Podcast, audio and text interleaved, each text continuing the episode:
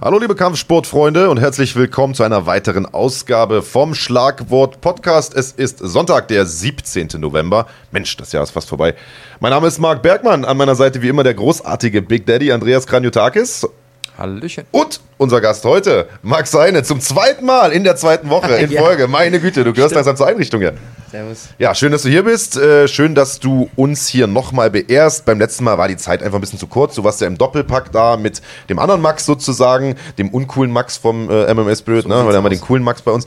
Ähm, und da hat die Zeit einfach nicht wirklich gereicht, um auf alles einzugehen. Wir haben heute nämlich eine pickepackevolle Sendung mit dir. Zum einen werden wir uns natürlich den Kampf mit Flying Uwe nochmal in voller Länge anschauen. Äh, für alle, die das noch nicht gesehen haben, allzu viele dürfen es nicht sein. Zweieinhalb Millionen Menschen haben diesen Kampf äh, inzwischen geschaut. Das würde ich mal sagen, ist eine absolute Hausnummer. Damit einer der meistgeschauten MMA-Kämpfe, deutschen MMA-Kämpfe auf jeden Fall. Äh, wir haben eine Grußbotschaft von Flying Uwe, der uns ein kleines Gesundheitsupdate gibt. Du hast ihm ja einen mordsmäßigen Cut verpasst, der mit zehn Stichen genäht werden musste. Das gibt es heute also noch. Und wir haben die Mutter aller Reaktionsvideos, aller Reaction-Videos, im wahrsten Sinne des Wortes, denn wir haben ein Video von deiner Mama geschickt bekommen. Auch das werden wir uns heute noch anschauen. Also tolle Sendung auf jeden Fall.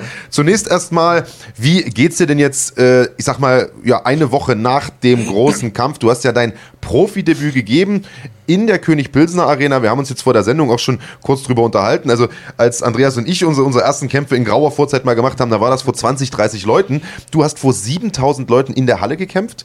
100.000 Leute haben sich das Ganze live angeschaut auf runfighting.de. 100.000, über 100.000 nochmal im Fernsehen auf ProSieben Max und inzwischen mit YouTube und allem Klimbim dazu rum zweieinhalb Millionen Menschen. Das ist doch mal was für ein Debüt, oder? Das ist der Hammer. Also was Besseres hätte mir gar nicht passieren können. Ne? Also ich muss so sagen, wir sind ja am Freitag da hingekommen. Da bin ich erstmal in die Halle gelaufen, Freitag schon, und habe mir das erstmal angeguckt, was ein riesengroßes Ding. Und ähm, ja, Vorfreude war groß. Mikro ein bisschen näher? Ja, genau. Ups. Immer so eine Faust in etwa vom. Ja. Äh, Vorfreude war sehr groß auf den Kampf und dann Samstag vor dieser Riesenkulisse zu kämpfen und auch noch zu gewinnen. Das ist unvorstellbar. Ich habe ja davor zwei Amateurkämpfe gehabt, die waren relativ kleiner. Einmal bei GMC Olympics und ähm, in Gießen einmal bei einer kleineren Veranstaltung. Waren relativ so 100 Zuschauer. Ja, das, aber das war ein ganz anderes Level. Es hat viel mehr Spaß gemacht. Absolutes Kontrastprogramm. Und wo würdest du sagen, ist der Unterschied? Du sagst, es hat mehr Spaß gemacht. Mhm. Hast du einen Unterschied gemerkt, was die Aufregung angeht? Oder sagst du, es spielt für dich keine Rolle, ob da 100 Leute im Publikum sitzen oder eben äh, 7000? Es, es spielt bei der Aufregung bei mir keine Rolle. Also ich, ich weiß nicht, warum das so ist. Ich, ich habe einfach keine Aufregung. Also ich freue mich einfach nur auf diesen Kampf, wie, wie immer. Und äh, das Einzige, was bei mir eine Rolle gespielt hat, war einfach nur, es waren viel mehr Menschen da. Ich konnte viel mehr Leuten auf so einer großen Bühne zeigen, was ich kann. Und das hat für mich die größere Rolle gespielt. Du sagst jetzt, ähm, du konntest viel mehr Leuten zeigen, äh, was du kannst. Ähm, du scheinst jemand zu sein, der sehr stark an seine eigenen Fähigkeiten glaubt. Und wir haben ja auch im Vorfeld, noch bevor ich wusste, wie du aussahst, also ich hätte dich auf der Straße nicht erkannt, aber habe ich deinen Namen oft gehört und habe auch schon davon gehört, dass du viel kannst. Also deine ähm, Teamkameraden haben sehr, sehr viel Vorschusslorbeeren ähm, hier verteilt für dich und ähm, wir waren insgesamt auch, also intern hier bei uns im, im, Team warst du auch der Favorit in diesem Kampf, ohne dass ich jemals einen Kampf von dir gesehen habe, weil ich einfach diese Expertise auch geglaubt habe. Ähm, was, woran liegt das, dass du da so ein Selbstbewusstsein hast? Also was gibt dir dieses Selbstbewusstsein, zu sagen, hey, ich weiß, was ich kann? Zum einen mit dem Team, mit dem ich trainiere, mit dem ich schon sehr lange trainiere, muss man sagen, ja, ich bin jetzt ähm, im Pro-Team, glaube ich, also bei uns im Spirit im Pro-Team mit den Jungs seit knapp vier Jahren. Regelmäßig trainieren, wirklich regelmäßig vorbereiten, mache ich das ungefähr seit drei. Also dass ich wirklich regelmäßig ins Training komme, wirklich fast jeden Tag eigentlich da bin. Und ähm, das gibt einfach, das gibt einfach Selbstbewusstsein, wenn du genau weißt, du bist, du trainierst mit diesen Leuten, ja, und ähm, du hältst das Training mit. Das ist Du weißt ja, auf, auf welchem Level die trainieren. Du sagst, du bist seit vier Jahren im Pro-Team. Das heißt, du, es gibt auch mehrere Teams im MMA Spirit. Für Leute, die nicht wissen, wie das abläuft, ähm, was gibt es da für Teams? Also gibt es normal, normal wahrscheinlich für die, sag ich mal, Freizeittrainierenden mhm. und dann gibt es die Profis. Wie kommt man ins Pro-Team? Wie kann man sich da qualifizieren? Also bei mir war das so, ich habe mich äh, angemeldet 2012, glaube ich, in MMA Spirit, wenn ich mich recht erinnere. Und ähm, habe dann halt ganz normal, ich war ein ganz normales Mitglied, da, wir haben dann normale Kurse, jeder kann da mitmachen, Jiu-Jitsu, Ring, Thai-Boxen, alles. Und ähm, diese Kurse habe ich halt besucht. Ganz normal, drei, viermal die Woche. Und ähm, ja, nach einem Jahr hat dann der Trainer mich angesprochen, damalige. Das war der Roberto Pastuch, der hat mich damals angesprochen und hat gefragt, ob ich nicht mal Bock hätte, so, so ein Probetraining bei den Pros zu machen, bei den Profis. Und ich habe gesagt, ja klar, warum nicht? Sehr gerne. Und ähm, dann war ich das erste Mal im Profi-Ringen. Wir haben dann auch pro Ringen, pro Jiu-Jitsu, pro Striking-Kurse, wo halt nur das Wettkampfteam dran teilnimmt. Und ähm, dann war ich das erste Mal da im Pro-Ring-Kurs und da habe ich dann das erste Mal gemerkt, das ist nochmal eine andere Hausnummer. Was ein Le ja, das war ganz, ich, das war ganz hart. Also was heißt ganz hart, aber ich, ich kann mich daran erinnern, dass ich beim, beim Warmmachen, dass ich fast umgekippt bin. Beim, beim Warm-up. Ich kannte das einfach nicht. Es, war, es ist halt nochmal ein ganz anderes Level. Es ist eine ganz andere Art von Training als in den normalen Kursen. Ja, du, bist, du bist halt nur unter sich. Man ist nur mit wirklich Top-Leuten da in diesem Kurs und es ist einfach. Das ist ja so ein klassischer Diss. Uh, your, uh, my, my workout, my, nee, your workout is my warm-up. Genau, your workout is my genau, warm-up. So, genau das nee, du hast das, das schon richtig rum gesagt. Also ja, dein Workout ist mein Warm-up. Ja, genau. Ja, für mich stimmt's, ja. Ähm, ja, total spannend. Und was würdest du sagen, wie, welchen Unterschied hat das gemacht? in Bezug auf dein Können, wie schnell hast du Sprünge gemacht, als du dann gewechselt bist ins Pro-Team? Du hast ja nun den direkten Vergleich gehabt, warst offensichtlich ein, zwei Jahre im, im normalen Team, ja. sage ich jetzt mal, im Freizeitteam, im Hobbyteam und bist dann ins Pro-Team gewechselt. Wie schnell hast du dann Sprünge gemacht? Ich meine, du hast offensichtlich ein Talent für MMA, das muss man sagen, aber es ist ja nicht nur Talent, es ist auch harte Arbeit. Äh, wie viel hat das dann gebracht nach diesem Wechsel? Es hat schon viel gebracht, weil, wie gesagt, du trainierst halt in einer relativ kleineren Gruppe und ähm, halt sehr speziell auf dich auch bezogen. Der Trainer kann sich viel Zeit für dich nehmen und ähm, es wird halt sehr auf kleine Details geachtet und ja, du machst Riesensprünge. Also ich habe das selber für mich gemerkt, dass ich Riesensprünge gemacht habe. Was ich total spannend finde, ist, dass du ja offensichtlich sehr, sehr lange dort trainiert hast. Also wie gesagt, erst im Freizeitteam, so nenne ich es jetzt einfach mal, mhm. äh, und, und dann auch ja noch mehrere Jahre im Pro-Team, bevor du dann tatsächlich auch den ersten Kampf gemacht hast. Wann war der erste Amateurkampf? 2017. Also vor zwei Jahren. Ja wie lange hast du da trainiert dann schon? Drei Jahre warst du schon dabei ungefähr. Drei ne? Jahre ungefähr. Das ist ja doch relativ lang, denn äh, die meisten, die zum Training kommen und auch vorhaben, irgendwann mal zu kämpfen, denen juckt es natürlich auch in den Fingern. Und die sagen dann schon irgendwie nach den ersten, also so war das bei mir, bei dir sicherlich auch und bei den meisten, die wir eigentlich so kennen aus dem Umfeld, die sagen dann schon nach sechs, sieben Monaten, oh, Trainer, wann kann ich denn mal ran? Und dann äh, wird gebettelt und gemacht und nach einem Jahr spätestens kommt dann der erste Kampf. Oftmals zu früh auch. Äh, wie lief das bei euch ab im Spirit? Wer entscheidet, wann gekämpft wird, wann gekämpft werden darf? Und mhm Wolltest du so lang warten? Ich meine, es war offensichtlich die richtige Entscheidung, so lang zu warten, denn umso besser ist man trainiert, umso vielseitiger äh, sind die Techniken, die man beherrscht. Erzähl mal so ein bisschen, wie, wie war da das Prozedere? Ähm, entscheidend tut es Nils, unser Manager, der entscheidet, wann, wer, wie, wo kämpft. Und ähm, ich wollte schon relativ früh kämpfen, muss ich sagen, mhm. aber ähm, es kam auch nicht wirklich dazu, weil, wie gesagt, ich konnte nicht so ganz regelmäßig ins Training gehen, weil ich nebenbei noch arbeite und so.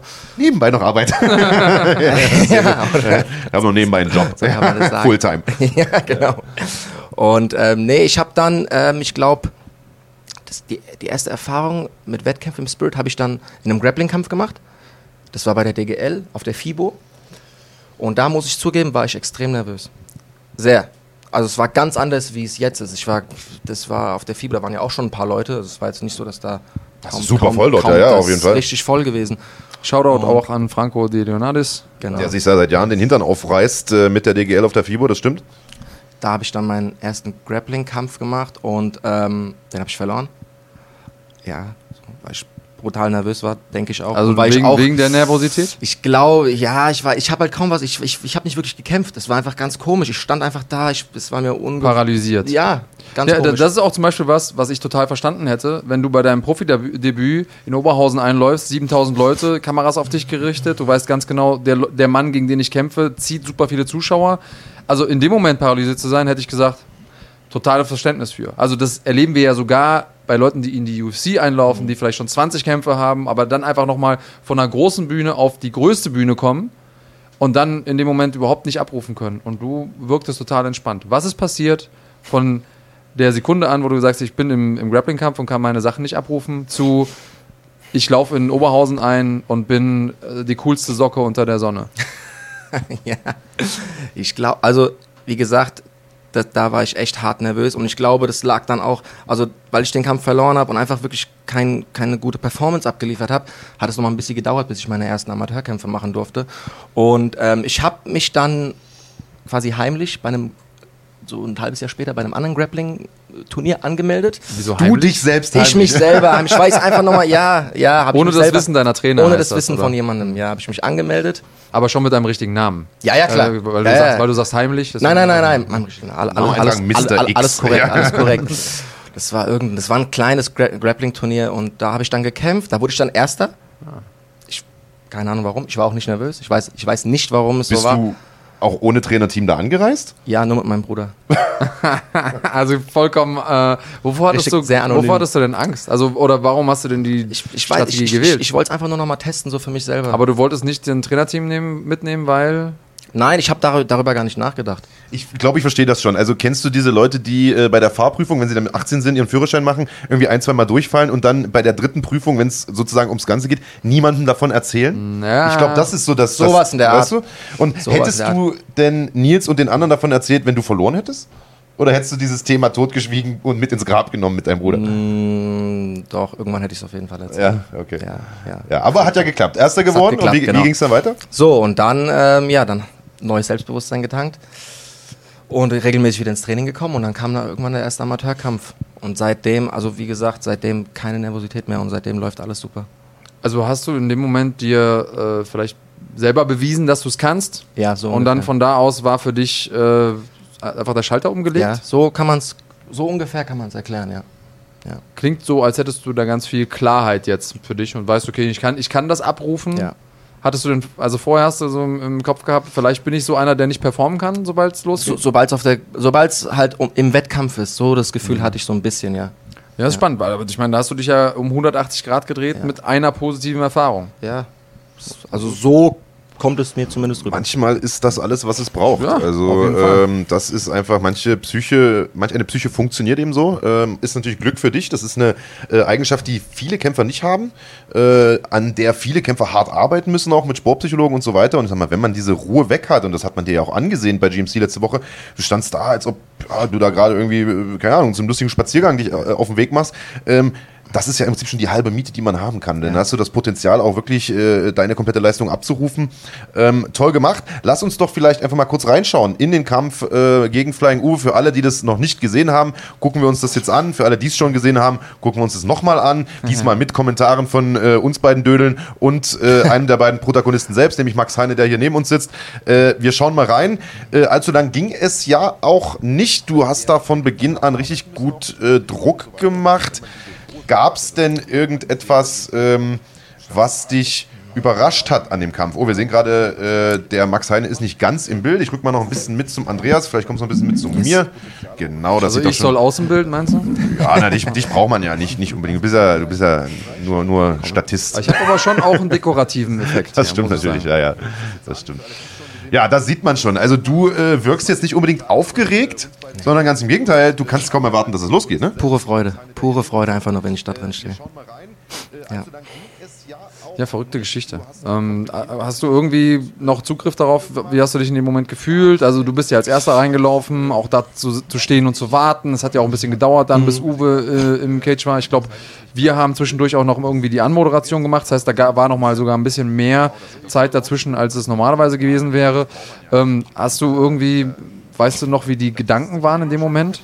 Ja, ich bin da rein, ich habe mich erstmal umgeguckt, mir das alles angeguckt, die ganze Kulisse. Das ist ja das erste Mal gewesen, dass ich die ganzen Menschen da. Ich bin, nee, ich bin vorm Kampf auch mal kurz in die Halle, aber wenn du da halt in, mitten in der Mitte stehst, in dem Käfig, du läufst da rum, du guckst dir alles an, du, du siehst tausend Leute, ah. die gucken nicht an. Ich habe es erstmal alles auf mich wirken lassen und ähm, das war einfach geil. Das ist natürlich auch ein anderes Setup, ne? Wenn du in die Halle gehst, bist du Teil der Leute. Genau. Aber wenn du da vorne stehst, dann, ah, und die, so ist ja die Halle aufgebaut, logischerweise, dass alle auf diesen Punkt gucken. Das ja. heißt, du stehst im wahrsten Sinne des Wortes im Mittelpunkt. Genau. Ähm, okay, dann siehst du hier Uwe Schüder in groß und bunt und laut und dann kommt er rein. Ja. Ab, du hast ihn vorher einmal beim Wiegen gesehen, hast du ihn sonst schon mal gesehen? Ja, vorher? ich habe ihn äh, gesehen bei äh, in Hamburg, hatten wir einen kurzen Stairdown. Mhm kurzes Interview, da habe ich ihn schon mal gesehen. Haben wir auch, weiß, haben wir auch kommentiert, mal. ne? Das lass ihn doch mal erzählen. Wollte ich nur sagen. Deshalb, Digga, Hast ich, du vielleicht gerade geschlafen? Ich, ich, ich, schick, ich schenke dir mal einen, einen Kurs äh, Journalismus für Grundschüler. Max, erzähl ruhig. Da habe ich ihn das erste Mal gesehen in Hamburg. Ja, genau, in Hamburg. Und ja, dann das zweite Mal beim Wiegen. Sonst habe ich ihn nie mehr gesehen bis kurz davor und äh, ja. Hattest du denn, also warst du da überrascht? Weil, also ich kenne das von mir, in meinen Kämpfen habe ich mir oft so ein, so ein Bild von meinem Gegner aufgebaut. Irgendwie, mein, ich kannte die vielleicht nur von Sherdog oder so und da stand dann, der ist so und so groß mhm. und dann hatte ich eine gewisse Erwartungshaltung, dann stand ich vor dem und da war das aber ganz anders. Dann war ich vielleicht größer als er, obwohl bei Sherdog stand, dass er größer wäre oder so. Hattest du da irgendwie was, was dich überrascht hat, als du ihn das erste Mal wirklich in live gesehen hast? Ähm, ja, das habe ich auch schon mal gesagt. Ich habe ich hab ihn ein bisschen breiter vorgestellt, so ein mhm. bisschen kompakter, richtig so. Noch bulliger, ja. Noch ein bisschen bulliger, genau. Mhm. Aber dann beim ersten Stairdown, den wir hatten in Hamburg, habe ich schon gemerkt, dass er nicht so ist wie ich eigentlich. Ja? So ungefähr. Normaler Mensch. Ja, normaler Mensch sowieso. ob, ob, ich ein normaler Mensch bin, ist eine andere Frage, aber. Ja, ja dazu kommen wir ja später nochmal, warum das vielleicht nicht sein könnte. Okay. Ähm, dann standst du da, er kam rein, wie war die Zeit für dich? Worauf hast du dich konzentriert? Hast du dich auf ihn konzentriert in dem Moment? Hast du dich auf dich konzentriert? Auf die, auf die Leute? Ich bin den ganzen Kampf im Kopf durchgegangen. Nochmal alles mhm. so ungefähr, wie fange ich an, was mache ich, wie starte ich den Kampf und alles. Und ähm, ja, ich habe ihn mir auch angeguckt. Ich habe geguckt, wie ist er drauf? Guckt er, bewegt er sich, was macht er? Und ähm, ja, das war es eigentlich schon. Hast du ihn vielleicht gescannt, um zu gucken, ob er, ob er Angst hat, ob er selbstbewusst ist oder warst du da, warst du da nee, auch bei dir? Da war ich eher bei mir. Das, mhm. ich, ich, bin da sehr beschäftigt mit meinen eigenen Gedanken. Ich gehe eigentlich hauptsächlich den Kampf im Kopf durch nochmal. Mhm. Hast du denn generell was von diesem ganzen Hype mitbekommen? Also ich sag mal, Flying Uwe ist ja nun aufgrund seiner Präsenz in den sozialen Medien, auf YouTube insbesondere, doch äh, kein typischer Gegner, den man, den man für sein Debüt hat. Du hast gesagt, du hast zwei Amateurkämpfe vorher schon mal gehabt. Das heißt, du kennst eine Wettkampfvorbereitung, du kennst ja. das Prozedere, Einwiegen, zum, äh, zum Käfig laufen und, und, und die Tage vorher und so weiter. Das kennst du alles schon. Inwiefern hast du diesen Hype um Flying Uwe mitbekommen? Hat dich das irgendwie tangiert? Haben dich Leute angeschrieben? Wurdest du irgendwo erkannt? Erzähl mal was. ja, ähm, den Hype habe ich auf jeden Fall mitbekommen. Instagram hat ähm, ein paar Follower springen lassen und ich habe auch ein die ein oder andere Hassnachricht bekommen. Erzähl mal, wie hast, du, hast du Goldnachrichten, die du jetzt irgendwie. Ich habe ich hab, ich hab auf, hab auf jeden Fall ein paar, ja. Auf dem ja. Handy habe ich ein paar Screenshots, muss ich mal durchlesen, aber da sind ein ah, Vielleicht machen wir das gleich, dass ja. du uns mal ein paar vorliest. So die, die, Jugend, die Jugendfreien und vielleicht auch ein paar nicht so jugendfreie. Ja, ja, das sind brutale, das sind geile Dinger. Das hat sich, ähm, man kann sich so vorstellen, vor dem Kampf war es so, die Leute kannten mich nicht, die kannten nur so ein, ein Bild von mir theoretisch, also ein Foto und vielleicht mal ein kurzes Interview, einen kurzen Trailer. Und ähm, es hat sich sehr gewandelt, muss ich sagen, was vor dem Kampf und nach dem Kampf war.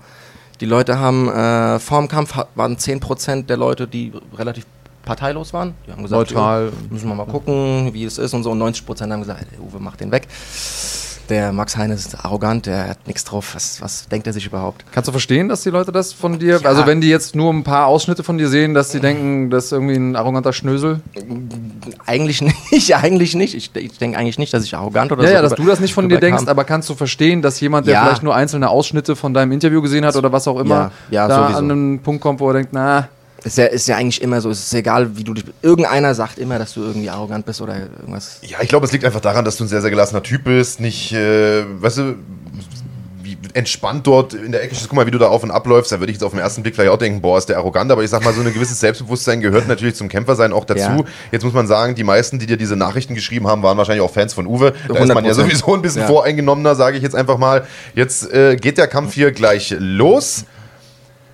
Du hast ja sicherlich äh, den Kampf ein paar Mal schon vor dem geistigen Auge ablaufen lassen mhm. vorher. Visualisierung nennt man das Ganze. Ist es am Ende so gelaufen, wie du es dir vorgestellt hast? Zu 70, 80 Prozent. Also jetzt mal vom Finish vielleicht abgesehen, aber... Ja. Äh ja, ich wollte eigentlich noch ein bisschen mehr im Stand arbeiten, ein bisschen aktiver sein, ein bisschen mehr Druck machen. Das ist mir am Ende der Runde relativ gut gelungen. Aber so die ersten zwei, drei Minuten fand ich selber von mir auch ein bisschen lahm. Aber wie gesagt. Weil du vielleicht noch nicht so richtig das Timing hattest oder musstest du reinkommen? Ich, ich glaube, ich musste erstmal ein bisschen mehr reinkommen. Ich habe mir es, also ich, ich bin relativ schnell gut in den Kampf reingekommen, aber so zum Ende, ich habe halt viel getestet. Mhm. Und am Ende habe ich dann gemerkt, was am besten funktioniert. Das war zum Beispiel auch die rechte Overhand, die hat oft getroffen. Und ja, das war halt leider erst am Ende. Mhm. Naja, jetzt muss man sagen, dass Uwe ja äh, auch einen sehr, sehr unorthodoxen Stil hat. Mhm. Äh, aufgrund seines, ich sag mal, Kung-Fu-Backgrounds. Also er hat nicht diesen typischen Muay Thai-Stil, den man kennt, wo er irgendwie breit steht und auf einen zumarschiert kommt, sondern steht sehr seitlich, fintiert mhm. sehr viel. Äh, war vielleicht auch ein Grund, dass du am Anfang ein bisschen länger gebraucht hast, um reinzukommen, vielleicht erstmal zu schauen, weil ich sag mal, du willst natürlich jetzt auch nicht in irgendein blödes Ding reinlaufen, denn ja, ja. er kann gut kicken, ist ja nicht so, dass Flying Uwe äh, ein schlechter Kampfsportler ist, ganz im Gegenteil. Also, wenn man da jetzt zu nachlässig reingeht, fängt man sich am Ende vielleicht ein Ding. Also war da vielleicht auch Vorsicht ein bisschen im Spiel? Wir sehen das hier, längere Abtastphase. Mhm. Ja, es war auf jeden Fall Vorsicht im Spiel. Also klar, er hat, macht ja gerne diese Sidekicks, mhm. auf die habe ich mich sehr vorbereitet, zum Beispiel, obwohl er hat mich trotzdem damit einem erwischt. Wo Wie, ich kurz hast du dich darauf vorbereitet? Hast du da einen Trainingspartner genommen, hast gesagt, mach mal? Oder hast du den konkreten Trainingspartner dir ausgeguckt, der vielleicht auch aus dem Taekwondo hab, kommt oder so? Nee, ich habe hauptsächlich mit Daniel Weichel gearbeitet und ich denke mal, das ist eigentlich der beste Mann für egal. Für alles. Gegend, für alles. Ja, der Mann daher, für alles. Sehr gut, aus der Mann Frankfurt. für alle Fälle, genau. Und da haben wir das wirklich gut gemacht zusammen und wir haben viel, viel dafür trainiert.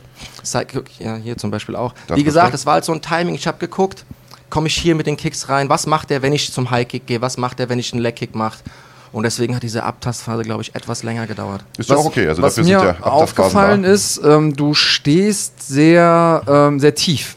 Mhm. Ähm, auch vorne warst du, also du wirktest sehr nach vorne gebeugt. Ähm, ist das generell dein Kampfstil? Hast du dir den Stil jetzt extra für Uwe zurechtgelegt? Also am Anfang habe ich gedacht, der steht so tief, vielleicht hat er Angst vor dem Takedown, das macht aber gar keinen Sinn bei Uwe. Aber dann habe ich gemerkt, du bist gar nicht tief mit den Beinen, sondern du bist eher tief mit dem Oberkörper. Mhm. Ähm, ist das dein normaler Kampfstil oder ist das äh, was, was du da jetzt spezifisch für diesen Kampf gemacht hast? Nee, das ist mein normaler Kampf, das ist meine normalen Bewegungen, das ist so, bewege ich mich äh, 90 Prozent im Kampf. Ich mache viele Level-Changes, gebe es das ist, das ist einfach das ist meine Bewegung. Das ist so, das habe ich mir über die Jahre, kann man sagen, angeeignet und mhm. ähm, ist halt auch was, was man so nicht häufig sieht, finde ich.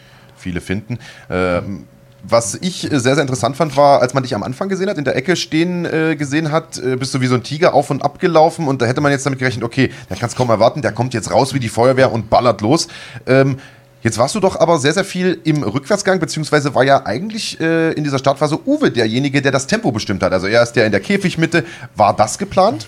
Mm, wie gesagt, es war eigentlich geplant, die ersten 30, 40 Sekunden zu gucken, was macht der, bis sie abzutasten mhm. und dass ich dann das Tempo anfange zu übernehmen. Ja. Aber wie gesagt, die Abtastphase hat etwas länger gedauert, so dass es halt die letzte Minute ich das war, der das Tempo übernommen hat. Wollte ich gerade sagen. Irgendwann ändert sich dann die Dynamik des Kampfes gegen Ende der ersten Runde. Gibt es dann, ich sag mal, den wird ein Gang hochgeschalten mhm. auf Seiten äh, von dir. Und ab da ging es dann auch relativ schnell bergab von Uwe. Bis dahin muss man sagen, hat er das wirklich gut gemacht. Erinnert so ein bisschen an, an Wonderboy Thompson oder an den alten Lyoto Mochida, die ja auch sehr, sehr seitlich standen, eher diesen klassischen Karate-Stand hatten, sehr, sehr viel fintiert haben, sehr, sehr elusive waren, wie die Amerikaner äh, das nennen. Ähm, das ist natürlich schon eine gefährliche, eine, eine gefährlicher Stand. Ne? Also wenn du dich da reinwagst und einmal abgekontert wirst, dann kann das natürlich auch nach hinten losgehen. Und ich sag mal, Uwe hat ja doch auch relativ viel Erfahrung in diesen ganzen Point-Fighting-Turnieren. Also wenn er eins kann, dann einen Treffer gezielt setzen. Mhm. Ist jetzt vielleicht nicht der große Brawler, aber da muss man schon ein bisschen auf der Hut sein. Dementsprechend verständlich, dass die Abtastphase da vielleicht ein bisschen länger läuft. Jetzt gibt es hier die ersten Treffer. Ja. Genau. Hattest du denn bis zu dem Zeitpunkt irgendwann das Gefühl, dass du was gemacht hast, was ihm wehgetan hat? Also hat man ja manchmal, dass man im Kampf ein Ding trifft und merkt so, oh, das hat er gespürt. Am Ende die Rechten auf jeden Fall.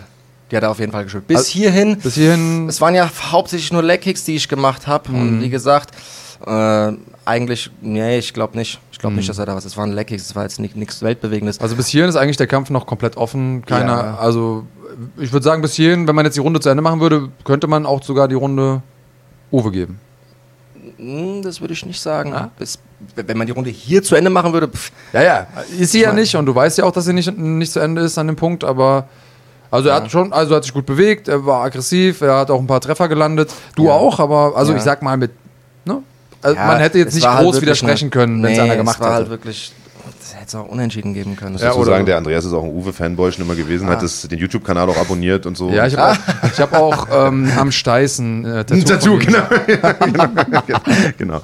Äh, ja, was mich überrascht hat, ist, dass äh, du tatsächlich nicht noch mehr gelowkickt hast. Also das bietet sich ja eigentlich für so einen breiten seitlichen Stand eigentlich auch an und ich dachte, du zerlegst ihm da den Oberschenkel von Anfang bis Ende. Ui. Oh, schönes eingesprungenes Knie hier. Jetzt ist so dieser Tempowechsel, das, ja? Das, da genau, ab dann war das. Da hat er sein Gleichgewicht kurz verloren und ich habe mir gedacht, jetzt Knie reinprobieren, springen. Mhm. Und äh, ja, ab dann habe ich einfach gedacht, ey, ich muss jetzt einfach vorwärts gehen und das habe ich dann auch gemacht.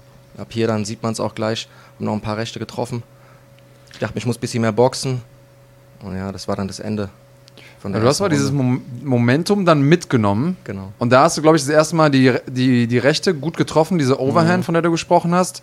Und ich glaube, das hast du mitgenommen.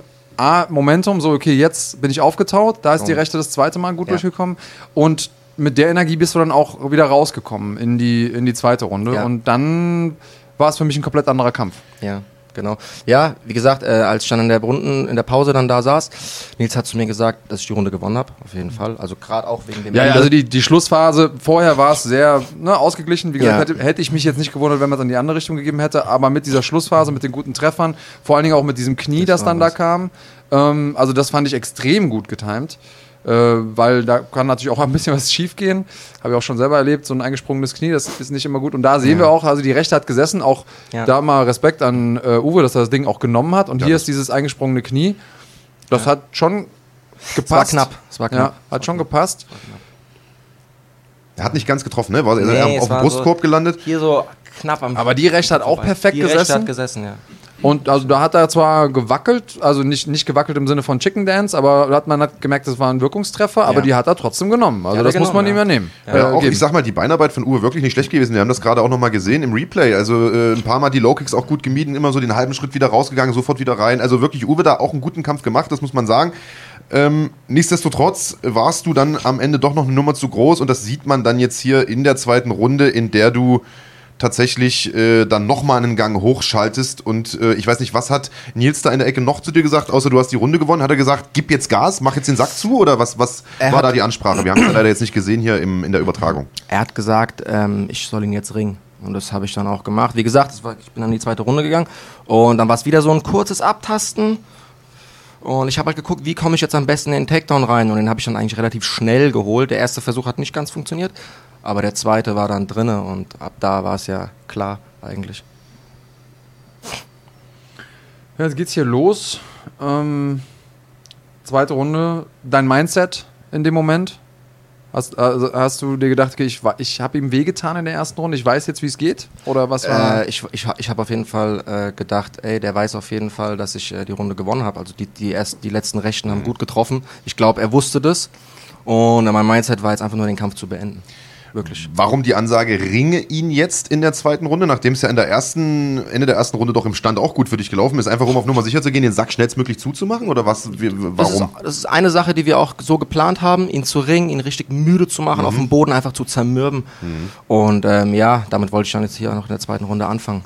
Und das habe ich ja auch gut. So, den ersten Takedown haben wir jetzt noch abgewehrt gesehen. Hier ist dann der zweite Single Leg noch verteidigt. Bodylock dann am Käfig und schon geht er runter kommt noch mal hoch mhm. und da war dann aber direkt in die Side Mount. Da ist er fliegen äh, gegangen. Sehr schön, genau. Da ist der Flying Uwe fliegen gegangen. Das hast du ja vorher äh, so angekündigt. Und hier sieht man dann auch eben noch die Lücken im äh, Game von Flying Uwe, der im Stand wirklich gut mitgehalten hat, muss man sagen, aber am Boden dann doch seine Lücken hat. Hast du wahrscheinlich auch gleich gemerkt, als ja. du da relativ leicht übersteigen konntest. Ich hab's, ich, ich habe auf jeden Fall einen Vorteil am Boden gemerkt. Ja, ja auf aber auf der anderen Seite, ich muss da jetzt auch mal eine Lanze für, für Uwe brechen. Da, klar, Lücken sehe ich genauso und dass er auch im Striking eher ähm, gefährlicher sein wird als am Boden, war mir auch klar. Aber auch da ist super schnell zurückgekommen in die Halfguard jetzt gerade, hat eine schnelle Hüfte gehabt, hat auch also die, die richtigen Sachen gemacht, war da vielleicht äh, ihm haben dann noch die ein oder anderen taktischen äh, Dinge gefehlt oder auch noch ein bisschen Erfahrung, aber man merkt schon, dass er sehr, sehr allumfassend trainiert hat. Also der hat das, äh, der hat sich wirklich wie ein MMA-Kämpfer vorbereitet und war jetzt nicht irgendwie einfach nur ein Striker, der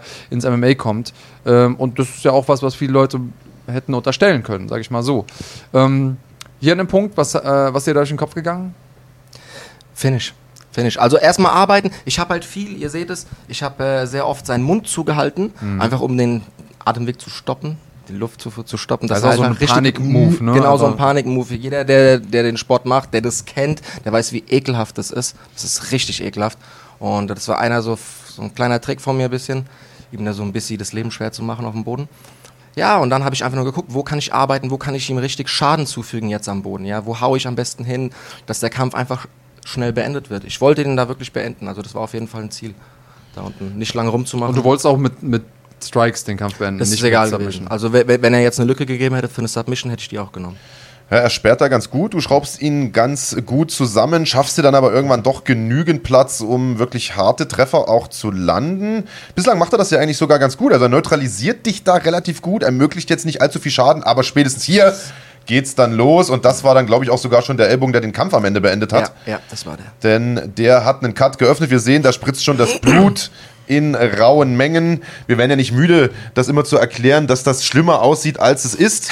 Ist in der Regel auch so, aber wir werden gleich nochmal einen Blick drauf werfen auf diesen Cut. Man hat es hier in der Übertragung nicht ganz so gut gesehen. Wir selbst haben auch während der Übertragung gesagt, na, da muss eigentlich nicht unbedingt abgebrochen werden, ist ja nur eine Cut-Verletzung, sah gar nicht so tief aus. Im Nachgang muss man aber sagen, Abbruch absolut gerechtfertigt oder was ist deine Meinung? Ja, doch, der Cut war schon sehr extrem. Es war auch nicht so ein normaler Cut, wie man ihn kennt, sondern das war ein richtiges Zickzack-Ding. Also aufgeplatzt. Richtig, ne? richtig groß und richtig tief.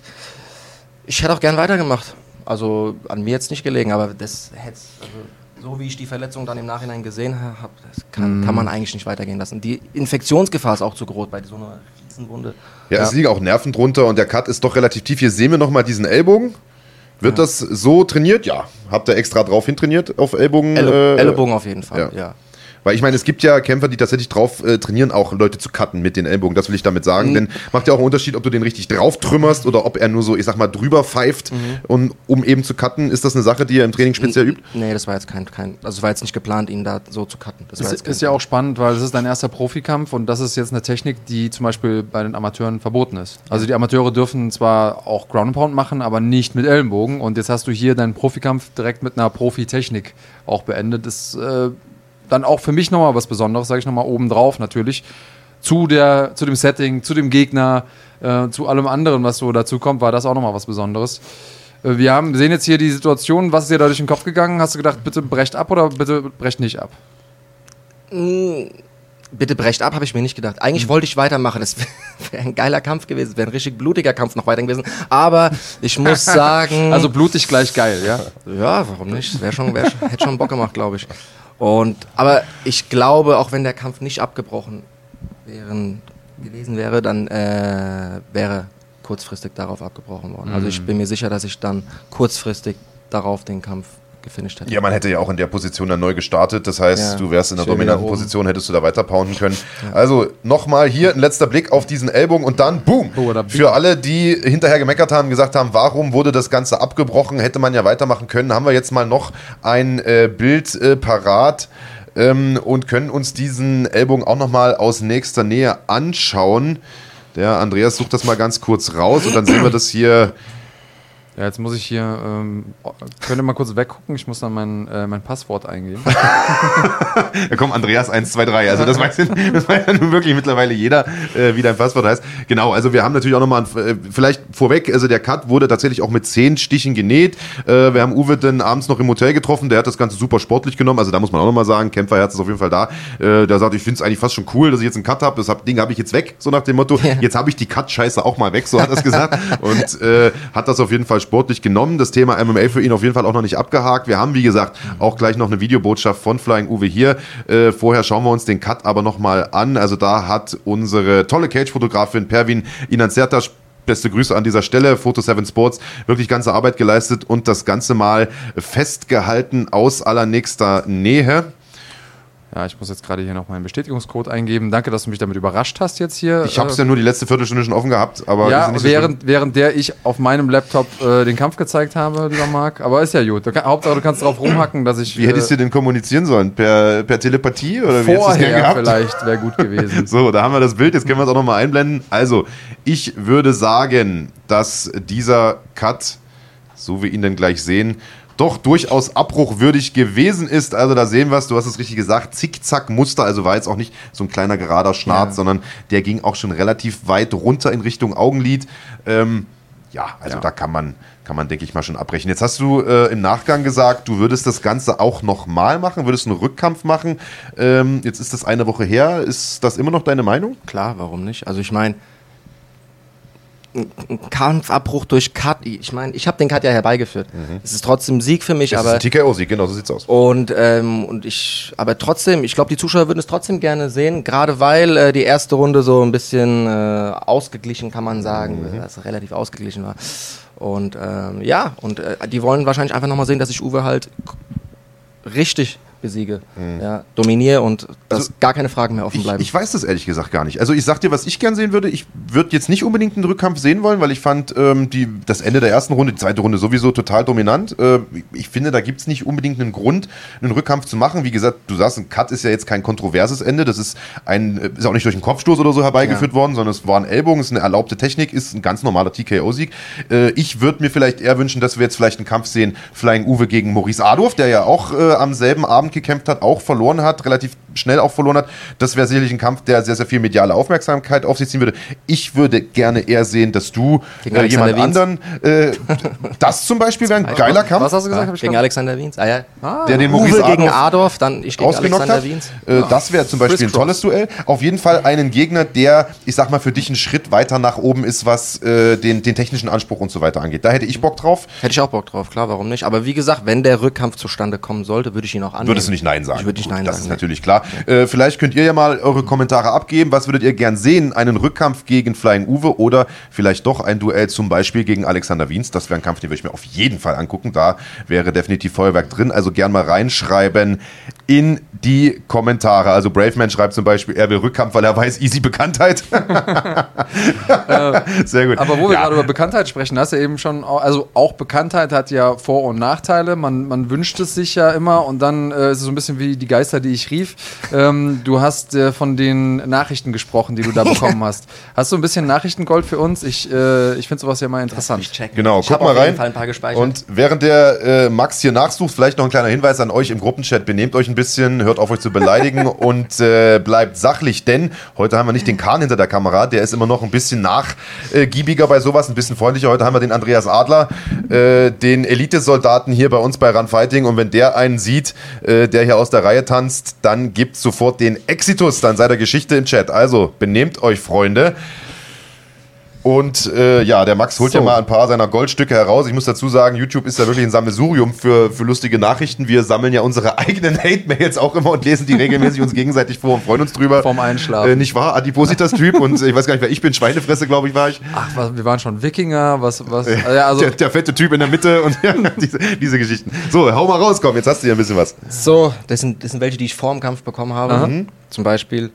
Du kriegst direkt Schläge Samstag, guck dich mal an. Wenn ich deine Stimme hätte, würde ich nicht einmal ins Mikro reden. Hast du ja auch nicht gemacht, bis der Kampf vorbei war. Ja, hast du nicht ja doch, an, bei, in Hamburg habe ich kurz ins Mikro geredet. Ja, ja, mm. das war, das war ja, der okay. Moment. Gott sei Dank braucht man im MMA die Stimme ja nicht. Er wird ja nicht mit der Stimme gekämpft. Uwe schaut stabiler aus. Gegenseitig zu dir, du Homo.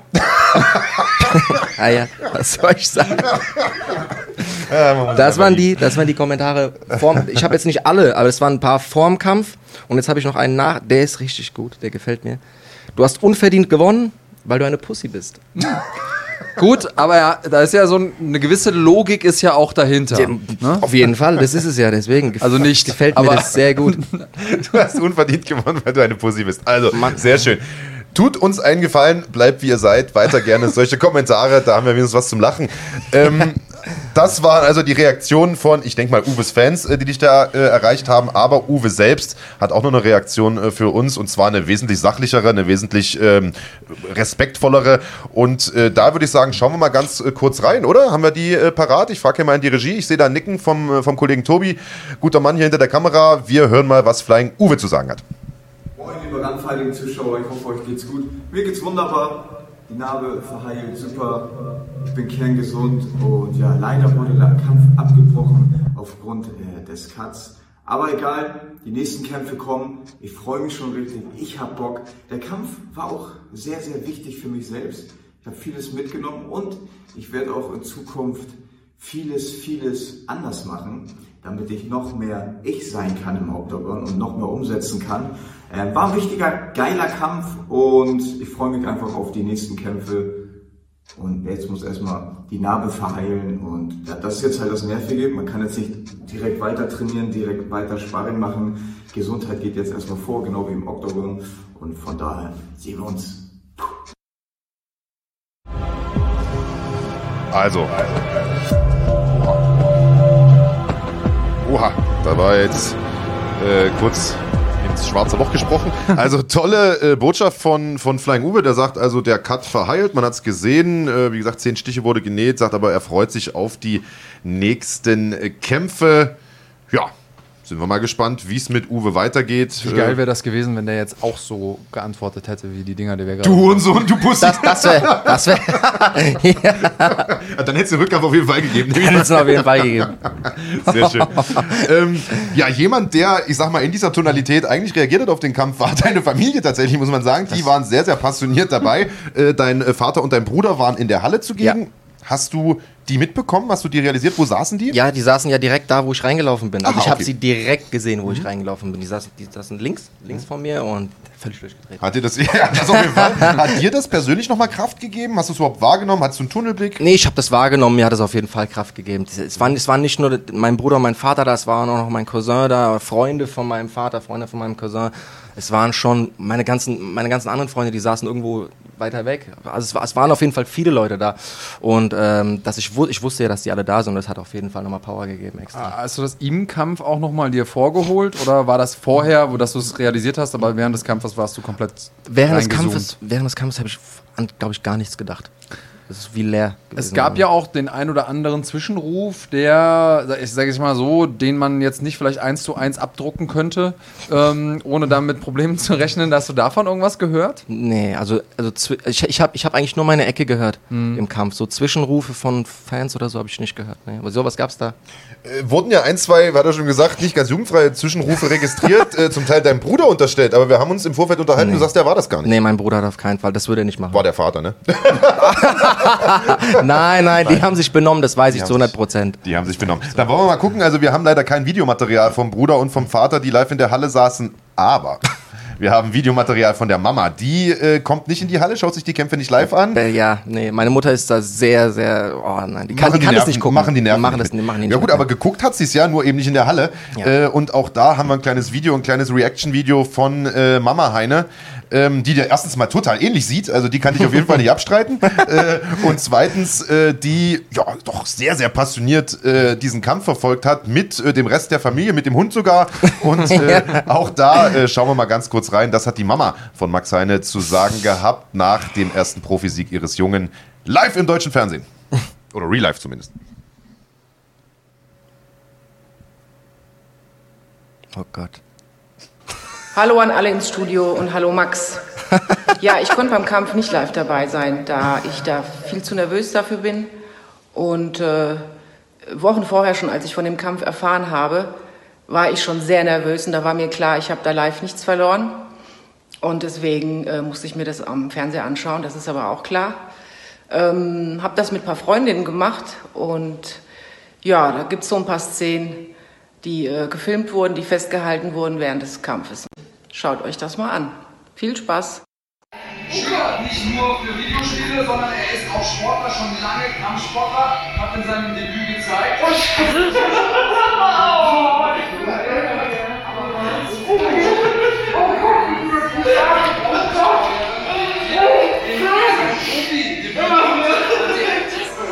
Wir freuen uns jetzt auf den Morgen. Oh Gott, das muss man jetzt zusammen. Ja. Ach,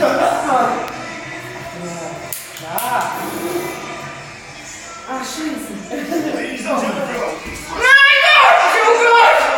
Aber Schüler auch sofort wieder in die Aufgabe. Also auch sehr schnell verteidigt und das zeigt, dass er Komm, Max! sehr viele Stunden Training äh, attackiert hier. Was ist jetzt? Nee, das ist eine deutliche Verbesserung für Uwe Schüler, der seinen Gegner jetzt kontrollieren kann mit den Beinen, heranziehen, wegschieben Nein! kann. Ja! Gott! Ah! Ja! Ah! Scheiße! Ah! Oh! Das ist der Uwe! Ja. Jolli, das ist der Uwe! Das ist K.O. sein, K.O. sondern sobald die Gesundheit oh. im Vordergrund. Arzt schaut jetzt darauf, wo sich dieser Cut befindet, ob das Blut ins Auge läuft, die Sicht behindert, das wäre oh ein Grund, den Kampf abzubrechen, oder? Leute, wenn ich da wäre, Du würdest ausflippen, du würdest völlig ausflippen. Das ist. Die Andreas, ein solcher Cut, ein solcher Verletzung, ist es eigentlich nicht seine Sache, genau zu entscheiden, ob dieser Cut gefährlich ist oder nicht. Ja, da gibt es eben tatsächlich auch oh, ich hab Puls. die Expertise. Oh, ich hab so Herzschlag. Und der Kampf ist vorbei.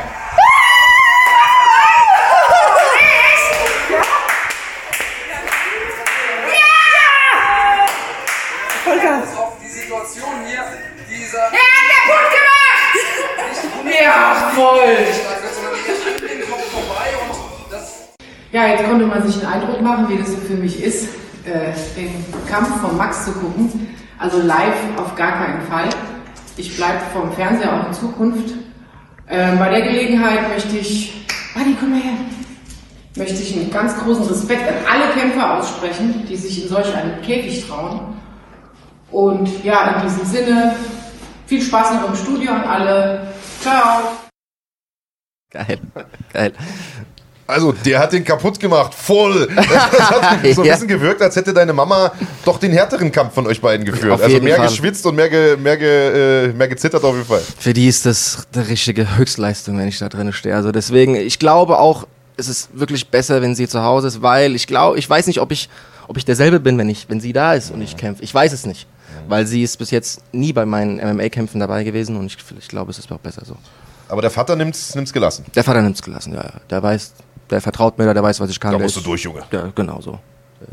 Sehr gut. Also tolle Reaktion für alle Kämpfer da draußen. Das tut ihr euren Angehörigen an, wenn ihr in den Käfig steigt. Also Respekt nicht nur vor den äh, Sportlern, die in den Käfig steigen, die natürlich den größten Respekt verdient haben, sondern Respekt auch an alle Angehörigen, die sich das ganze Elend dann manchmal auch antun müssen. Das ist auch nicht immer einfach. Ja, das, also dazu kommt ja, in dem Moment ist es total schwer, weil man ja selber gar keinen Einfluss drauf hat und es auch nicht versteht, in, also vollumfänglich.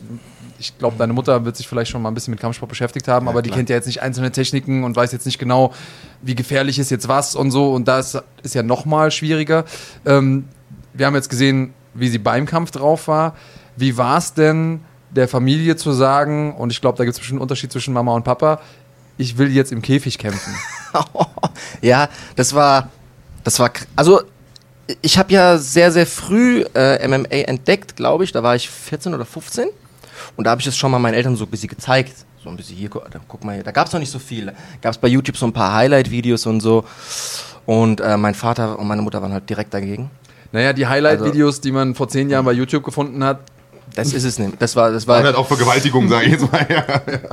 Hieß er? Gary Goodrich hat Ja, gekämpft, aus dem das und, genau ja, und das ja. habe ich gezeigt und da, das war halt ein schlechter Start, Das kann man sagen. Das war nicht so clever. War nicht so clever. Auswahl nee. war nicht so gut, ja. nee, aber wie gesagt, ich hab's, ich bin halt dran geblieben und ich habe immer wieder gesagt, hier guck mal, hier ist jetzt verbessert worden und so, gibt neue Regeln, ist ja mit Handschuhen du und hast, dein, tralala. du hast deinen Pitch verbessert. Ja, genau. Und irgendwann hat mein Vater sich dann auch durchgerungen und hat mal gesagt, ey, ich guck mir mal so einen Kampf an. Ja, so UFC haben wir dann mal zusammengeschaut und dann hat er dann auch, der hat sich dann auch damit befasst und beschäftigt und hat dann gemerkt, ey, das ist ja eigentlich gar nicht so schlimm. Ja, wie die Leute, ich meine, es sieht immer brutal aus, aber wenn man sich damit beschäftigt mit der Materie, wenn man weiß, wie viel, wie viel Arbeit, wie viele Regeln auch dahinter stecken, dann ist es ein Sport wie jeder andere. Und meiner Meinung nach ungefährlicher als Boxen oder so. Ja, also alleine wegen der Frequenz der Schläge zum Kopf. Genau. Aber es ist so, wie du sagst, und das ist auch das, was ich eben meinte mit dem, mit dem Verständnis. Man versteht ja auch als Zuschauer erstmal gar nicht, weil das eben so ein bisschen die Narrative war, ich sag mal, vor dem MMA, dass alle Leute, selbst wenn die Kampfsportaffin waren, für die war klar, wenn man am Boden ist, dann ist man wehrlos. Ja, ja. Und das hat man ja eigentlich jetzt durchs MMA auch so ein bisschen aufgebrochen und Leute haben verstanden, dem ist eben nicht zwangsläufig so. Natürlich gibt es Situationen, wo jemand am Boden wehrlos ist, aber dann geht man ja auch dazwischen als Referee und dafür sind die ja auch da. Aber ich glaube, das ist so der größte, auch das kann man den Leuten erklären und die verstehen das kognitiv, aber es ist einfach gefühlsmäßig schwierig. Aber wenn man da ein paar Mal gesehen hat, wie einer vom Rücken aus irgendwie eine Triangle zumacht, Grüße nochmal äh, ins Hau in Hause Zawada jetzt an dieser Stelle, ähm, und dann vom Rücken aus einfach gewinnt, Ja. dann merkt man, okay, da ist ja tatsächlich was dran. Die erzählen das nicht, nicht nur, um ihren Sport schön zu reden, sondern das ist eine richtige Tatsache. Ja. Genau, das war auch einer der Hauptgründe, warum mein Vater gesagt hat, ey, der Sport ist einfach, der ist nicht cool. Du kannst nicht jemanden schlagen, der auf dem Boden liegt, bis ich ihm dann verständ, also bis ich ihm dann beigebracht habe, ey, du kannst auf dem Boden gewinnen. Bis ich ich habe ihm so viele Videos gezeigt, wo jemand runtergeschlagen wurde, auf dem Boden lag und vom Boden aus dann gewonnen hat. Bis er das, das hat aber gedauert, bis er es verstanden hat. Aber er hat es verstanden. Also, äh, erste Reaktion von der Mama, als du gesagt hast, ich will, will kämpfen. Hast du noch die Worte oder Reaktion im Kopf? Leider nicht, leider nicht. Die hat es auf jeden Fall verboten. Sie hat gesagt, du kannst, du kannst es gern trainieren, aber kämpfen, nee, vergiss es, vergiss es. Was mich interessieren würde, ist, wir haben jetzt äh, immer so ein bisschen die Perspektive von deiner Mama gesehen und haben gesehen, okay, die hat da mitgelitten, Tränen in den Augen gehabt, mitgeschrien, mitgekämpft, ja fast schon vorm Fernseher. Aber wie war es denn jetzt für dich, die Reaktion von ihr zu sehen? Also, du hast da jetzt auch schon ganz schön schlucken müssen, habe ich das Gefühl gehabt. Ja, ich, ich, ich kenne es ja nicht. Also, Ja. ich, ich, das ist das erste Mal, dass ich, ich wusste, dass eine Reaktion gefilmt wurde sogar. Das wurde mir gesagt. Aber ich habe sie nie gesehen bis jetzt eben gerade. Ist krass, krass so zu sehen. Ich meine, ja, es ist halt Mutterliebe. ne? Die, Ja. die ist da mit, die hat mitgekämpft. Wollen wir mal hoffen, 100% dass das nicht deine Leistung in Zukunft beeinflusst? Nicht, dass Nein, du jedes Mal denkst, nein, oh, nein, die nein, Mama, nein. jetzt macht die sich schon nein, wieder so einen nein, Kopf. nein, nein, ich wusste, ich wusste, dass, dass das so ist. Also Ja. ich, ich konnte es mir schon ausmalen, wie sie da reagiert. Du kennst deine Mutter. Ja, ja. Äh, ihr sagst du MMA-Kampfverbot, trainieren durftest du aber. Ich, ha- Oder hast du das heimlich wieder gemacht? Du bist ja so ein heimlich Anmelder. Ich habe es auch zum Teil heim, ich habe mich, ich habe mich heimlich trainiert. Also doch, wie gesagt, ich habe es mit 15, 14, 15 entdeckt. Ich wollte unbedingt das machen. Damals gab es ja nicht mal ein Gym. Hier in, Deu also in, in Frankfurt gab es ja nicht. MMA Spirit ist ja dann erst viel später gekommen. Und ähm, ich habe mir dann irgendwie was gesucht. Ich wollte halt unbedingt äh, Kampfsport machen. Und habe dann angefangen mit Thai-Boxen, Boxen und so, aber das war halt einfach nicht das Wahre. Und äh, irgendwann habe ich dann zusammen mit meinem Bruder, haben wir uns einfach halt, haben wir MMA so bei uns zu Hause im Keller gemacht. Und das war halt dann so der Anfang Ja. bis Ähm, Spirit aufgemacht hat. wir machen da auch gleich weiter. Ich will es mal nur kurz einhaken. Wir bekommen hier einen Haufen Fragen äh, heute rein. Wir sind ja eine interaktive Sendung und äh, du musst natürlich nicht alle Fragen beantworten, die hier gestellt werden, aber, Aber die nächste schon. Aber die nächste musst du beantworten, weil die mich auch interessiert. Kasa HD schreibt, stimmt es, dass du mal im Knast warst? Oh, das ist gut. Wegen der Tätowierung oder was? Ich weiß nicht, wie er drauf kommt. Ich habe äh, ich hab vor vier, fünf Ta vier Tagen, glaube ich, Mittwoch, letzten Mittwoch habe ich äh, so, ein, so ein Dings gemacht, so ein, diese Stell mir eine Frage bei Instagram. Und da hat mich jemand gefragt, wo ich meine Tattoos machen lassen habe. Und dann habe ich aus Spaß geschrieben, die habe ich mit Max Koga zusammen im Knast bekommen. Habt euch gegenseitig abends auf der Ja, Zelle. haben uns die Arme tätowiert. Nein, ich war natürlich nicht im Knast, das war nur ein Spaß. Das war. Wenn du in den Knast gekommen wärst, wofür? Ach du Scheiße. Oh Gott, ja. Weil, mm. Ich bin eigentlich ein lieber Kerl, ich habe eigentlich nie was verbrochen. Also, Ja, also d- das Problem an dem Satz ist das eigentlich. ja, ich weiß ich nicht, vielleicht Sachbeschädigung oder so. Ich habe ah, sowas. Ganz so, schlimmer Finger. So, ja, Ah, Okay. Ich verstehe. Sachbeschädigung. Sowas. So einer bist du. ähm, Ja, dann hier eine Frage, das bist du vielleicht derjenige, der das am besten beurteilen kann. Ich kann den Namen gar nicht lesen von dem Kollegen, der das äh, schreibt. Mrs. Blas, äh, keine Ahnung, hat Uwe im Oktagon gefurzt. Was sind das für Fragen? ja, das ist YouTube. Alter. Das ist unsere, Community. das ist unsere Community, genau. Ich kann mich nicht dran erinnern, nee. Ich glaube, ich jetzt. Ich, ja, nö, Ja, glaub und nicht. wenn, ist ja auch nicht so schlimm, ne? Das kann Also, ja, das das, kann man, äh, kann man ja das verzieht ja auch so ein bisschen in der Halle. Ne? Wollte ich gerade sagen, die Halle war der relativ, relativ groß. Köpi äh, Arena ja eine der größten in Deutschland. Also, äh, wir waren da stehen geblieben, dass äh, du sozusagen den Sprung geschafft hast von die Eltern wollen nicht, dass du kämpfst, hin zu der Papa sitzt mit der ha in der Halle und feuert dich äh, an. Jetzt ähm, ist das Profidebüt geglückt auf direkt einer total großen Bühne, haben wir jetzt schon ein paar Mal gesagt. Äh, du sagst natürlich auch, du kannst es kaum erwarten, weiterzumachen. Äh, jetzt trainierst du im Pro-Team, im MMA Spirit ja auch mit vielen Leuten zusammen, die hauptberuflich kämpfen. Also Max Koga ist Vollprofi, der hat, geht keiner Arbeit nebenbei nach, könnte er ja auch gar nicht, hat ja nichts gelernt. Ja, das, das, so sieht's aus. Äh, Stefan Pütz ist Vollprofi, Daniel Weichel sowieso und so weiter, Saba Bolagi äh, Student, aber im Prinzip auch Vollprofi. Äh, ist das für dich eine Option für die Zukunft? Du arbeitest ja noch, ich glaube, als ähm, Großen Außenhandelskaufmann. Großen Anteilsauf, äh, großen Einzelhandelskaufmann. Äh, ist das eine Option für dich, irgendwann mal zu sagen, ich hänge den Job an den Nagel und mache Fulltime nur das? Ja, könnte, ist, ist theoretisch eine Option, aber wie gesagt, es muss Jetzt halt, nächste Woche, aber es muss finanziell einfach stimmen. Wenn ich jetzt äh, mit dem Sport so viel verdiene wie in meiner Arbeit, dann äh, und mir alles leisten könnte, dann natürlich. Warum nicht? Ist ja, ist ja wie, wär, wie, wie ein Traum. Was denkst du, bräuchte es da für dich? Also, ähm, ich habe hier zum Beispiel von The German Wrecking Machine äh, auf ähm, Instagram, da könnt ihr uns auch Fragen im Vorhinein stellen. Ähm, die Frage, was denkst du, brauchst du, um dir das leisten zu können, dich sozusagen Vollzeit auf MMA zu konzentrieren? Also, bräuchtest du Sponsoren? Äh, müsstest mal ein großes Ding drehen zusammen mit Max äh, und ihr, äh, ihr dann Glück haben, dass ihr nicht im Knast landet? Das- was wäre sozusagen die, Das wäre eine Weg Option. dahin, das wäre ja. das wäre auf jeden Fall ein großes Ding drehen, wäre eine Option. Aber ja, Sponsoren, wär, Sponsoren sind auf jeden Fall eine Riesenhilfe. Ich hatte ja für diesen Kampf auch schon ein paar Sponsoren. Großes Dank auch an die schon nochmal. Herman the German, beste Burger, die es gibt. Und Vital, ist äh, eine Riesenspedition. Die haben mich sehr, sehr gut für diesen Kampf unterstützt, muss man sagen. Um, ja, Sponsoren wären gut. Ich ich denke mal, wir sind auf einem guten Weg. Ja, gerade jetzt hier mit Run Fighting und äh, das alles im Fernsehen übertragen mit Pro7. Ich glaube, es wird es wird jetzt wirklich in naher Zukunft äh, möglich sein, dass äh, immer mehr Leute von dem Sport leben können. Ja, und ich glaube, dass hier das auch wirklich viel dazu beitragen tut. Siehst du dich auch als einer der Leute? Möglich. Was muss denn Möglich. passieren? Was muss passieren? Ja, ja, es, ich, es Wie kriegen wir dich dazu? müssen mir ganz viel Geld zahlen. Dann könnt ihr mich Okay, haben. Dann könnt ihr mich äh, haben. abgesehen von der Option, wie kriegen wir dich dazu? Nee, was, also was muss in deinem Leben passieren, wo du sagst, okay, wenn das, das, das und das gesichert ist, dann äh, lasse ich alles stehen und liegen und konzentriere mich voll. Wie gesagt, ich muss halt gucken, wie ich meine Miete zahlen kann, wie ich, wie ich, ich muss halt gucken, wie ich meine monatlichen Kosten finanzieren kann. Wenn ich die finanzieren kann monatlich und mich Mhm. nur auf den Sport konzentrieren kann, natürlich wäre ich sofort dabei.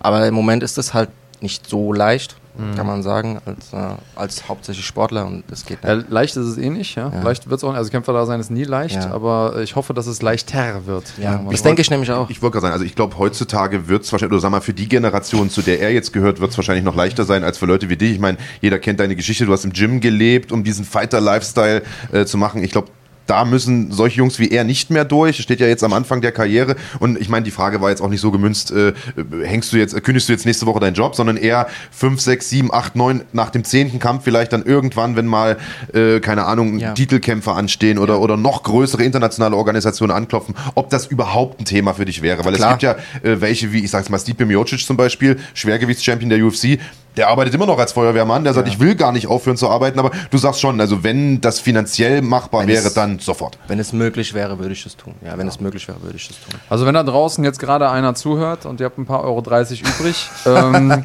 man kann äh, solche Sponsorings auch von der Steuer absetzen, zumindest zu einem gewissen Teil. Ähm, wir stellen gerne den Kontakt zu Max her. Also wenn ihr ihn als Vollprofi sehen wollt, sagt gerne Bescheid.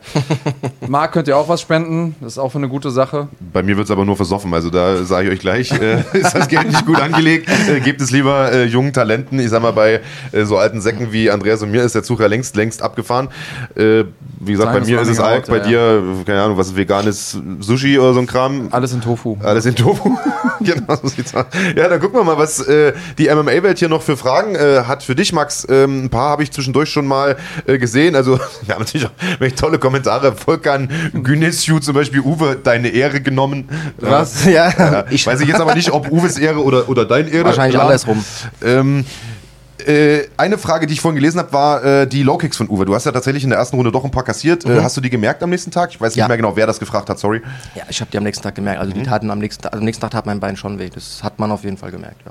Ja, dann, äh, also wäre ja auch ein Wunder, wenn nicht, sage ich jetzt mal, aber Fragen sollen ja auch beantwortet werden. Äh, X, Dark Donut X fragt, Max Heine, bist du durch den Sport selbstbewusster geworden, auch in alltäglichen Situationen? Äh, jetzt weiß ich nicht, wie du privat so drauf bist, du machst ja doch einen recht ruhigen Eindruck, einen lustigen, aber doch jetzt nicht, bist jetzt kein Mario Adolf, äh, Maurice Adolf, sage ich mal. Ähm, äh, ist das so? Es ist 100% so. Ich habe, ähm, wann habe ich angefangen? Ich habe mit Kampfsport angefangen. Wie gesagt, da war ich so 16, war kleiner, nicht MMA, aber Kampfsport generell. Und ähm, davor war ich äh, relativ äh, aufgedreht, kann man sagen. Was heißt aufgedreht? Aber ich war schon etwas anders. Ja, so bisschen- Schwierig aufgedreht, also im Sinne von so ein mal angeeckt? Ja, so ein bisschen, so, so ungefähr. Und der Sport hat mir wirklich ähm, meine Grenzen auch gezeigt, bis hierhin und nicht weiter. Und der hat mich auf jeden Fall, selbstbewusster hat er mich gemacht, aber er hat mich auch, ähm, wie kann man sagen, ein bisschen, ein bisschen Disziplinierter. Disziplinierter, ja, genau, disziplinierter hat er mich auch gemacht. Und das, ich habe dem Sport schon sehr viel zu verdanken, muss ich sagen. Inwiefern bist du angeeckt? Also hast du in der Schule mal irgendwie Verweise oder so ein Kram? So und so ein Scheiß, Erzähl mal, ja. was hast du gemacht?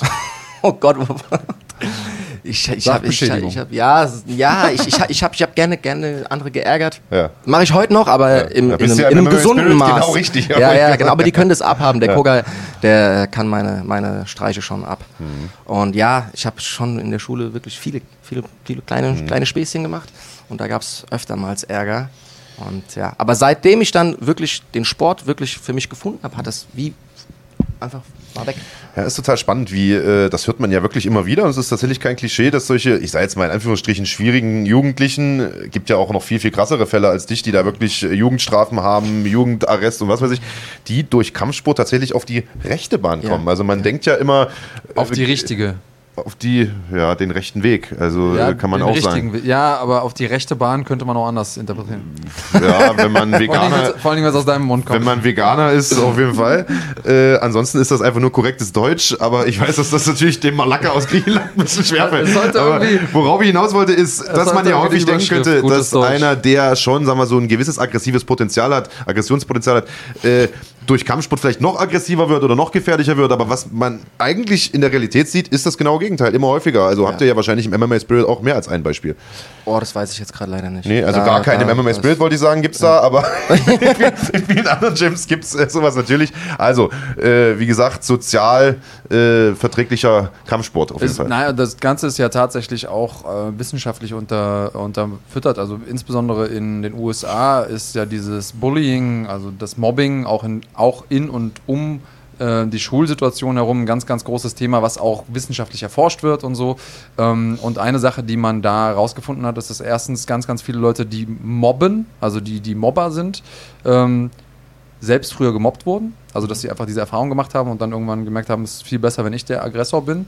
Aber man hat eben rausgefunden, das, was, man, was die Leute brauchen, um damit aufzuhören, ist Empathie. Also, sie müssen eigentlich verstehen, was mache ich da eigentlich mit dem anderen.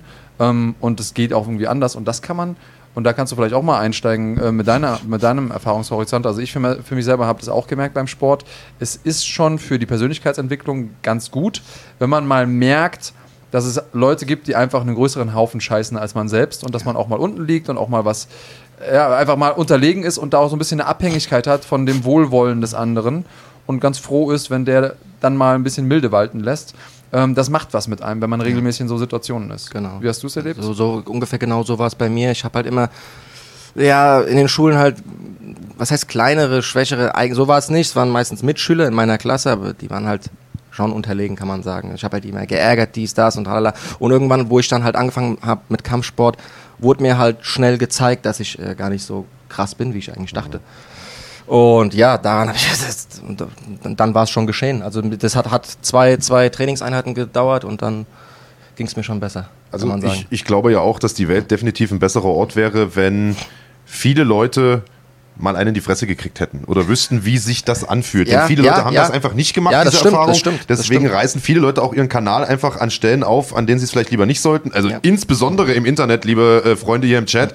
Und äh, wo wir gerade dabei sind, äh, vielleicht noch ein Kanal. Also du hast jetzt vielleicht keinen in die Fresse verdient, denn du bist ein Mädel. Selina Reibe äh, schreibt ja aber, wenn die ersten Toten und Behinderungen kommen, dann sehen die Leute das anders. Solange es Leute gibt, die sowas gucken, wird der Mist auch finanziert, bezogen auf MMA. Selina, nimm's nicht für ungut, jeder hat natürlich seine Meinung äh, und darf die auch gern haben. Ich frage Oh, mich nur, wie kommst du hier in diesen Chat? Was hast du hier zu suchen? Wir sind ein MMA-Podcast. Verpiss dich doch einfach und äh, kommentier woanders weiter. Also, ähm, nee, also ich bin definitiv auch der Meinung, äh, Kampfsport sorgt für Demut auch bei Kämpfern, Ja. eben aus den äh, von euch genannten Gründen und allein äh, deshalb ist es schon äh, ein Grund, so, sagen wir mal, übermütige Jugendlichen da mal hinzuschicken. Du selbst weißt es ja, du bist ja nun, arbeitest ja mit vielen bin auch ein übermütiger Jugendlicher, meinst du? Äh, gewesen mal. Jugendlich bist du nun seit vielen Jahren nicht mehr, aber ich meine, du arbeitest ja mit solchen Kids auch äh, zusammen auf täglicher Basis. Ja, ich mache viel in der Jugendarbeit tatsächlich und da ähm, erfährt man das eben auch. Also, wie gesagt, es ist für einige Leute und da ist auch Selina wahrscheinlich ähm, zuzuzählen, ein bisschen gegen die Intuition, dass ähm, wenn man Leuten zeigt, wie man kämpft, das ist so das, was man denkt, dass die dann auch aggressiver werden und dass dann auch einfach effizienter sind in ihrer Aggression sozusagen. Aber am Ende des Tages hat es eben den anderen Effekt und das kann man persönlich feststellen im, im eigenen Erfahrungshorizont. Das kann man aber auch überprüfen wissenschaftlich, dass Sport generell und meiner Meinung nach auch Kampfsport im Speziellen gut ist, weil einfach diese Aggression einen Raum bekommt. Und ähm, wer, wer Kampfsportler kennt, die wenigsten von den Leuten, die, vor allen Dingen die Profis sind, sind tatsächlich auch aggressive Typen im, äh, abseits der Matte. Hast du was Schönes gefunden, was du mit uns teilen möchtest? Ich habe so viele schöne Kommentare hier. Äh, ich lese jetzt normalerweise machen wir das nicht. Wir lesen eigentlich nur ernsthafte vor, aber ich habe Ja, heute einfach lustig. Bock drauf und ich glaube, du hast auch Bock normal, drauf. auf jeden Fall Und äh, deswegen haben wir eine Frage von Beibares I. -Punkt. Spritzt du dir unerlaubte Substanzen in den Po? Sehe ich so aus? Sehe ich so aus? also, Was? Das, ich meine, wenn man das irgendwie Stefan Pütz fragt oder so, der aussieht wie äh, ein griechischer Gott, dann will ich es noch verstehen. Was ist das? Äh, ja. Ähm, Ernsthafte Frage war allerdings, äh, wie viel wiegst du normal und wie viel cuttest du vor deinem Kampf? Möchte Sammy 1998 wissen. Ähm, ich wiege so um die 76, 77 Kilo. Und ähm, für den Kampf jetzt 73 Kilo war das ja, habe ich fast ein, ein Kilo habe ich glaube ich geschwitzt. Der Rest war gar nichts. Ernährung. Also quasi nix. Ja, nix. eigentlich. Einmal kacken gewesen und dann äh, war das Gewicht da. Marcel auf ähm, Instagram hat äh, noch gesagt, dass du aussiehst wie Chris, Hemsworth. Kannst du da was irgendwie mit anfangen? Äh, ist, Chris ist der Hemsworth? Kollege von, von Thor. Ist der der Ah, Torspieler, ja, ja, ja, ja, ja. Die, äh, der so ungefähr zwei Meter Vogel? groß ist und äh, überhaupt nicht aussieht wie du. War vom Gesicht her. Siehst du dich da irgendwie? Der, der hat blaue Augen, ne? Ja, gut, Kontaktlinsen. Er ist ein Mann, also das Ja, ist schon also, mal, äh, ne, da habt ihr äh, schon mal Übereinstimmung. Er gehört auch zur menschlichen Spezies. ja. Ja. Also meinst du, das geht klar? Ja, Ja. kann man sagen. Okay, und Gibt ähm, ja Schlimmere, mit denen man Gibt Schlimmere, er hat auf jeden Fall gesagt, er ist ein Fan von dir. Ich glaube, deswegen ist er da vielleicht auch ein bisschen romantisch verklärt. Was hast du? Es gibt Schlimmere, mit denen man ihn vergleichen könnte, zum Beispiel Max Koga. Ja, aber Max Äh, Koga ist ein ganz guter Aufhänger, weil ähm, das wurde nämlich auch gefragt. Äh, wer ist denn neben Max äh, einer deiner Idole? Ha oder hast du Vorbilder? Also sowohl im, im Kampfsport als vielleicht auch im privaten Leben oder so da draußen. Ähm, Abgesehen von Max Koga und Chris Hemsworth, wer sind so die Leute, denen du nachstrebst? Ein allem Spirit. Also das Spirit ist ganz klar Idollager, kann man sagen. Mit Daniel Weichel, Marx, Christian Stefan, Saba, das sind alles Athleten, auf die man einfach nur hinschauen kann. Ja? Also ist, die, die machen es einem vor und ich bin da, um es nachzumachen. Naja, und vor allen Dingen in, den, sagen wir mal jetzt, äh, etwas leichteren Gewichtsklassen seid ihr ja nun mittlerweile monstermäßig aufgestellt. ihr habt mit Daniel Weichel ein Top-Federgewicht, Max Koga ein Top-Federgewicht, ihr habt Sabah Bolagi ein Top-Federgewicht. Du jetzt im, sagen wir mal, Leichtgewicht, Feder würdest du wahrscheinlich auch schaffen. Ich, ja, Äh, also ist ja Wahnsinn. Könnte ich mir äh, so eine Trainingseinheit gut vorstellen. Wie oft gehst du hier trainieren? War auch nochmal eine Frage. Haben wir, glaube ich, letzte Woche schon mal gefragt. sechsmal die Woche. Sechsmal die Woche. Sechsmal die Woche, ja. Also in der Vorbereitung. Wenn ich, nie, wenn ich nicht in der Vorbereitung bin, wie gesagt, ich muss arbeiten, dann sind es so drei, viermal ungefähr. Übrigens, wir sind heute, Premiere, Premiere, Premiere, auch auf Twitch unterwegs und das werden wir ab jetzt immer sein. Ähm, und wir haben auch bei euch mitgeschnitten, wir schneiden auch da die Fragen mit. Ähm, und da fragt äh, Primax Marzox ähm, nach den Low Kicks. Äh, die haben wir jetzt zwar schon beantwortet, dass du die jetzt immer noch spürst, aber ich wollte es nicht äh, versäumen, euch zu sagen, wenn ihr uns auf Twitch suchen wollt, da könnt ihr uns auch finden. Und, das haben wir noch nie gesagt, Wie heißt der Kanal, Andreas? Auf Twitch? Runfighting.de. Runfighting.de könnt ihr euch vielleicht merken, ähm, so wie runfighting.de als Eselsbrücke. Ähm, und äh, zu, zu, So, du machst jetzt erstmal Pause, Andreas. und ähm, wir haben noch nie gesagt, lass uns ein Abo da. Deswegen wollte ich das mal machen. Mir ist das Genau. immer äh, auf der Fahrt hierhin eingefallen. Alle Leute, die ich sonst so höre und denen ich zugucke, sagen immer hier, äh, drückt den Knopf und so. Also gerne Daumen hoch, Abo da lassen und ähm, kommentiert euch, äh, kommentiert gerne auch, warum ihr Marc nicht weiter sehen wollt. Ja, auch Mundpropaganda, gerne euren Freunden davon berichten. Einfach sagen, bei YouTube suchen Schlagwort Podcast. Ist ganz einfach, einfach wie Schlagwort Podcast und dann, äh, dann findet ihr das schon. Ähm, genau so sieht's aus. Also wir sind mittlerweile zu sehen auf Twitch und äh, YouTube und dann wie immer ein bisschen später auch nur im Audioformat auf dieser Spotify, eigentlich überall. Und auf Runfighting. Auf iTunes auch. natürlich und auf Runfighting. Ähm, Im Knast warst du nicht, das haben wir schon geklärt. Nee. Zumindest nicht offiziell, so verrätst du uns zumindest äh, nicht. Ähm, ich hatte noch eine Frage, die ich stellen wollte. Jetzt komme ich leider nicht mehr drauf, weil hier so viele Fragen, das geht ja äh, hoch und runter. Beste Mama, hier gibt es auf jeden Fall sehr, sehr viel Lob für deine Mutti, das, muss ich nochmal sagen. Ähm, und sympathischer Kerl auch für dich. Äh, achso, genau, ob du Eintracht-Fan bist, kam hier die Frage. Als Frankfurter Jungen müsste das ja eigentlich fast der Fall sein, sonst Ich, äh, ist man nee, da ja persona nee. non grata. Ich bin kein Eintracht-Fan. Ich bin gar kein Fußballfan. Ich gucke Okay. guck überhaupt keinen Fußball. Ja. Mein Vater ist sehr Fußball fasziniert, aber ich gucke gar keinen Ist der denn Fußball. Eintracht-Fan wenigstens? Ich glaube schon, ja. Ja. Ja, ja, doch, ja, doch. ja. Der ist, ein, der ist Eintracht-Fan. Ja, ja, ist ja Religion in Frankfurt. Ja. Ja. Sehr schön. Ähm, ja, Andreas, hast du was auf dem Zettel da, weil du hier so äh, Ja, ich, mein, gespannt? Mein Computer hängt gerade, das ist gerade. Ich habe so. wieder technische Probleme. Ja, gut, mein Computer ist ähnlich wie du. Ihr mögt mich beide nicht. Äh, ja, mach dir mal, mach dir mal einen Kopf, äh, warum. Im Übrigen, der Kampf äh, Heine gegen Wiens, den wir ja gerade kurz so ein bisschen äh, gebrainstormt hatten, der scheint relativ äh, gut anzukommen. Der äh, stößt ja auf positives Feedback. Also, äh, kleine Info an die Matchmaker, Dennis Aji Abdurrahmanolu von äh, GMC. Das wäre ein Kampf, den wir in der Zukunft gern sehen würden. Alexander Wiens hat ja das gleiche Problem wie du, der arbeitet ja auch noch Vollzeit und hat gesagt, Ja, ich weiß gar nicht, ja. wie ich das äh, alles so handeln soll. Also das wäre doch definitiv ein tolles äh, Duell der Up-and-Comer. Und ich habe eben auch noch einen Kommentar gesehen, der sogar noch weitergegangen ist. Der hat gesagt, lasst uns doch wirklich machen. Uwe gegen Adolf, dann euch beide gegeneinander und die Sieger gegeneinander. Gar- gar da hat man direkt Problem. eine Storyline für äh, Total. 2020. Ähm, wie oft hattest du vor, in 2020 zu kämpfen? Und wann so das nächste Mal? Ja, ich habe dieses Jahr im April einmal gekämpft und jetzt im November. Mhm. Und ähm, so ein Zeitraum wäre für nächstes Jahr auch wieder ganz gut. Wie gesagt, Also ich muss mir das immer zwei, vielleicht, ich, wie gesagt, ich muss halt immer gucken, wie ich es mir legen kann von der Zeit her, dass ich auch wirklich Zeit fürs Training kriege und alles. Nimmst du dir da vorher Urlaub oder wie machst du das? Ja, so ungefähr kann man das sagen. So, so ungefähr kann mit dem gelben Schein Urlaub. Ja. Sehr gut. Ja, du lachst, aber wir hatten hier äh, den Ismail Naudiev da, der hat dann einfach fürs Trainingslager, ich, erst hat er blau gemacht und dann hat er gekündigt, glaube ich, er oder wie das war. lassen. Oder hat sich kündigen auch lassen. Genau, ja, ja. ja. Hat, dann Ja, gesagt, ja, aber jeder wie er möchte. hat also so lange äh, blau gemacht, bis er gekündigt wurde, genau sowas. Aber äh, ja, Ante 1 möchte wissen, wohnst du in Frankfurt West oder Ost? Also Ich- jetzt ist das ein kommt schon die ersten Groupies. Ja, ich glaube, Frankfurt West ist, ist nicht so die schicke Gegend, ne? Ich wohne, wohne, wohne nicht direkt in Frankfurt, ich wohne außerhalb bis Frankfurt. außerhalb. Ja. Offenbach wahrscheinlich, ne? Nee, auch nicht Offenbach. Nee, nee, ich bin kein Offenbacher. Ja, nee, Offenbacher nee. Jung. Äh, Max, denkst du, dass du Flying Uwe nochmal schlägst? Also, das ist eine Frage, die ich auch sehr, sehr häufig gelesen habe. Also, ein paar haben geschrieben, ah, der Uwe im Rückkampf rasiert er dich. Äh, Na, 100 Prozent. Ich schlage ihn auf jeden Fall, das ist gar keine Frage. Ich, ich, denke, mal- ich denke, man hat eigentlich in der zweiten Runde gesehen, dass es äh, ein klares Ding ist. also ist sogar äh, wahrscheinlich, ohne Uwe zu nahe zu treten. Wie gesagt, der hat für mich den allergrößten Respekt und ich finde, der hat da Ja. einen tollen Kampf gemacht. Aber ich glaube sogar, dass ein Rückkampf noch dominanter ausgehen würde, weil jetzt diese lange Abtastphase vielleicht auch so ein bisschen wegfallen würde. Du Ja. weißt jetzt, auf was du dich einlässt, was Ja. zu erwarten ist. Ich glaube, das würde sogar noch ein bisschen schneller gehen. Ich denke mal, wir würden die zweite Runde jetzt als erste wahrscheinlich sogar. Wahrscheinlich. Ja, wahrscheinlich. zumindest mal, wenn er jetzt schnell käme. Uwe hat ja auch die Möglichkeit zu sagen, ich gehe jetzt zurück ins Training, ich arbeite an den, an meinen Defiziten jetzt noch ein bisschen, versuche da mal äh, Lücken auszugleichen. Also das ist ja, muss man ihm ja auch lassen. Er ist ja ein, äh, ein guter Athlet, ein guter Sportler. Mhm. Er hat schon total viel gelernt und ähm, ich sag mal so, ein Rückkampf würde für mich auch mehr Sinn machen, wenn einfach Uwe noch mehr Zeit hätte, da ein bisschen an seinem Ja, Game zu arbeiten. nicht? Nicht? Sowieso, sowieso. Also Uwe ist Sportler durch und durch und äh, was, ja, Ja, das kann man ihm nicht wegnehmen. Und das ist halt so ein bisschen, ich, ich verstehe natürlich, dass Leute, die MMA-Community, die ist sehr restriktiv.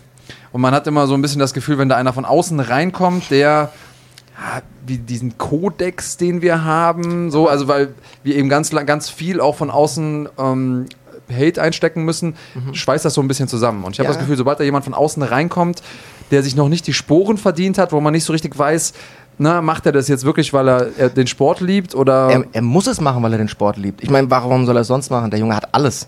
Also, was hat er sich alles aufgebaut? Der hat seine Firmen, der hat seine Supplemente eigene, der hat, der hat so viel gemacht schon. Der, der macht es nur wegen dem Sport. Es Er hätte keine eigentlich Grund Möglichkeit. gehabt, ne? Es gibt, nein, es gibt keine andere Er Möglichkeit. er hätte auch Benefits, Respekt dafür. äh, Das Fußballspiel machen können. Das muss man ihm gönnen. Ja, genau, er hätte auch so machen können. Ich meine, und klar präsentiert er sich direkt auf so einer großen Bühne, weil er ja auch schon eine große Bühne mit sich bringt, eigentlich theoretisch. Und deswegen, äh, das muss man ihm gönnen, ganz einfach, weil er, wie gesagt, das Ja, schon. ich glaube, dass da auch, ähm, also ein bisschen milde walten lassen kann man mit ihm dann schon. Es gab Ja. halt viele Leute, die auch Uwe gegenüber, also du, nicht nur du hast bestimmt äh, negative Nachrichten bekommen, ähm, aber aus sein, der, ja. vor allen Dingen aus der Szene gab es auch ein paar Leute, die gesagt haben, macht ja gar keinen Sinn, was hat er überhaupt verloren? Aber ich glaube, er hat auf jeden Fall gezeigt, dass er ein MMA-Kämpfer ist. In, Er war an dem Tag der du warst der bessere Kämpfer an dem Tag, das, das würde ich jetzt auch so sagen. Aber er hat auf jeden Fall gezeigt, dass er ein MMA-Kämpfer ist. ja, hat Und ich sehe das auch immer so. Also natürlich wird immer wieder die Frage nach der sportlichen Relevanz von solchen Kämpfen gestellt, weil er ja quasi ein Promi ist und so weiter. Aber er ist eben ein Promi, der wesentlich länger Kampfsport macht als viele Leute, die äh, hier zum Beispiel kommentieren gerade. Äh, und das ist der einzige Punkt, über den man sich aus meiner Sicht streiten kann bei solchen Kämpfen, ist, wo haben die ihren Platz auf der Fight Card? Weil wir haben ja auch bei GMC zum Beispiel gesehen, da gab es ja auch mal ein paar Profidebütanten direkt, die den ersten oder zweiten Kampf gemacht haben. Ihr hattet jetzt den drittletzten Kampf, glaube ich, oder viertletzten Kampf, also sehr, sehr prominent im TV-Teil der Übertragung. Da kann man sich jetzt drüber streiten, ist das gerechtfertigt oder nicht, so junge Kämpfer am Anfang ihrer Karriere so weit hochzusetzen. Ich bin der Meinung, ja, denn es bringt eine Menge Aufmerksamkeit äh, zum Sport. Das hilft dem Wachstum des Sports. Letzten Endes ähm, sehe ich da überhaupt nichts, was es dran zu meckern gibt. Ich finde, beide haben sich gut verkauft. Du sowieso, äh, Uwe aber auch. Auch, also ich finde diese Kritik absolut ungerechtfertigt, aber es ist so, wie du sagst, es gibt halt eine Menge Hardcore-Fans, die sich was drauf einbilden, zu sagen, äh, wir sind die harten MMA-Jungs und wir wollen da äh, keinen Brock Lesnar, der von außen reinkommt und kein CM Punk, der von außen reinkommt und eben auch kein Flying Uwe, der von mhm. draußen reinkommt. Im Gegensatz zu CM Punk hat der sich aber doch eigentlich ganz gut verkauft. Das muss man so sagen. Äh, noch ein paar Fragen haben wir hier und zwar äh, einmal, wie hast du dich mit Flying Uwe außerhalb des Cages äh, verstanden? Wir haben die Frage ja vorhin schon mal so ein bisschen angedeutet. Habt ihr euch getroffen? Habt ihr überhaupt was miteinander zu tun gehabt? Habt ihr euch unterhalten mal? Ähm, ich habe ihn äh, nach dem Kampf im Hotel gesehen, als wir dann auch den Podcast letzten Sonntag hatten. Ja. Da habe ich mich noch mal kurz mit ihm unterhalten, habe mir einfach noch mal gesagt, ey, hier, auch das mit dem Fliegen lassen, das ist, das ist nur ein Spruch gewesen, ja, um halt dazu. ein bisschen Hype zu machen. Und nein, er ist ein feiner Kerl, super, wirklich lieber Kerl. Ich habe auch mhm. seine Eltern, glaube ich, kurz kennengelernt. Ja. Ein paar Leute, mit denen er da ist. Cooler Typ. Ich mag ihn wirklich, wirklich. Ich, ich, das, ja, ja, die Eltern habe ich auch kennengelernt, auf jeden Fall zwei Hamburger Originale. Ähm, Gruß auch an die. Äh, dann. Ähm, ja, hier gab es eben die Frage, ob du denkst, dass man, dass es Sinn machen würde, ähm, zuerst einen anderen Kampfsport zu trainieren oder äh, und dann erst mit MMA anzufangen oder direkt mit MMA anzufangen. Du hast, so wie ich es verstanden habe, eigentlich direkt mit MMA angefangen. Nee, ich habe ah. Boxen angefangen. Ah, okay. Mit Boxen, ja, genau. Haben wir noch gar nicht drüber gesprochen. Mit Boxen angefangen, da habe ich auch meine ersten Wettkampferfahrungen gemacht. Amateurboxen und ähm, ja, also man muss ja eigentlich, bevor man MMA anfängt, meiner Meinung nach schon mal eine andere Kampfsportart gemacht haben. Da, man findet einfach einfacher rein. Okay, es ist einfacher. Mhm. Ja, direkt MMA, wenn du direkt, klar, man kann auch direkt äh, je, Montag ins Jiu-Jitsu, Dienstag ins Ring und Donnerstag ins Thai-Boxen gehen. Ist auch mhm. möglich, aber ich, also ich hab's so nicht erlebt. Mhm. Aber klar, ist, ich meine, man kann auch von vornherein direkt alles lernen.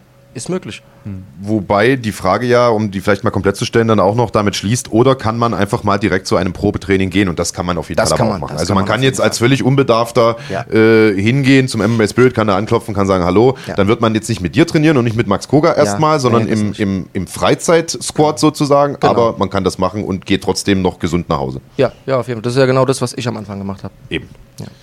Äh, Hallo Max, nur zur Klarstellung, dein Papa ist leider Bayern-Fan. Schreibt Fix75. Äh, und da ist er nicht der Einzige. Also der Tobias Gerold, der kommt da ja auch aus dem Raum Hessen. Äh, der Vater ist auch Bayern-Fan. also äh, ja, gibt solche Versprengten. Ja, wie gesagt, ich kenne mich damit nicht aus. Es ist mir völlig egal, was mein Vater damit Fußball macht. kann, ich, kann ich nachvollziehen. Ja.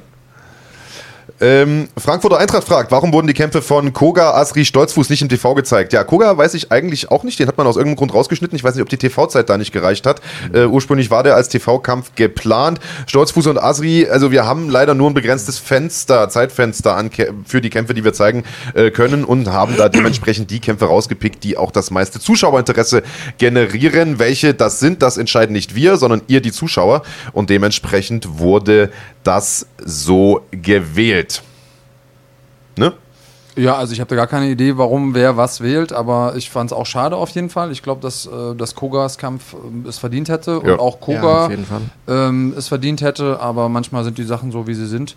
Ich bin froh, dass wir überhaupt im Fernsehen sind. das, ja, ist erstmal, das ist erstmal das Ding und dass wir auch mit Dingen im Fernsehen sind, die die Leute interessieren. Das ist auch gut und wichtig.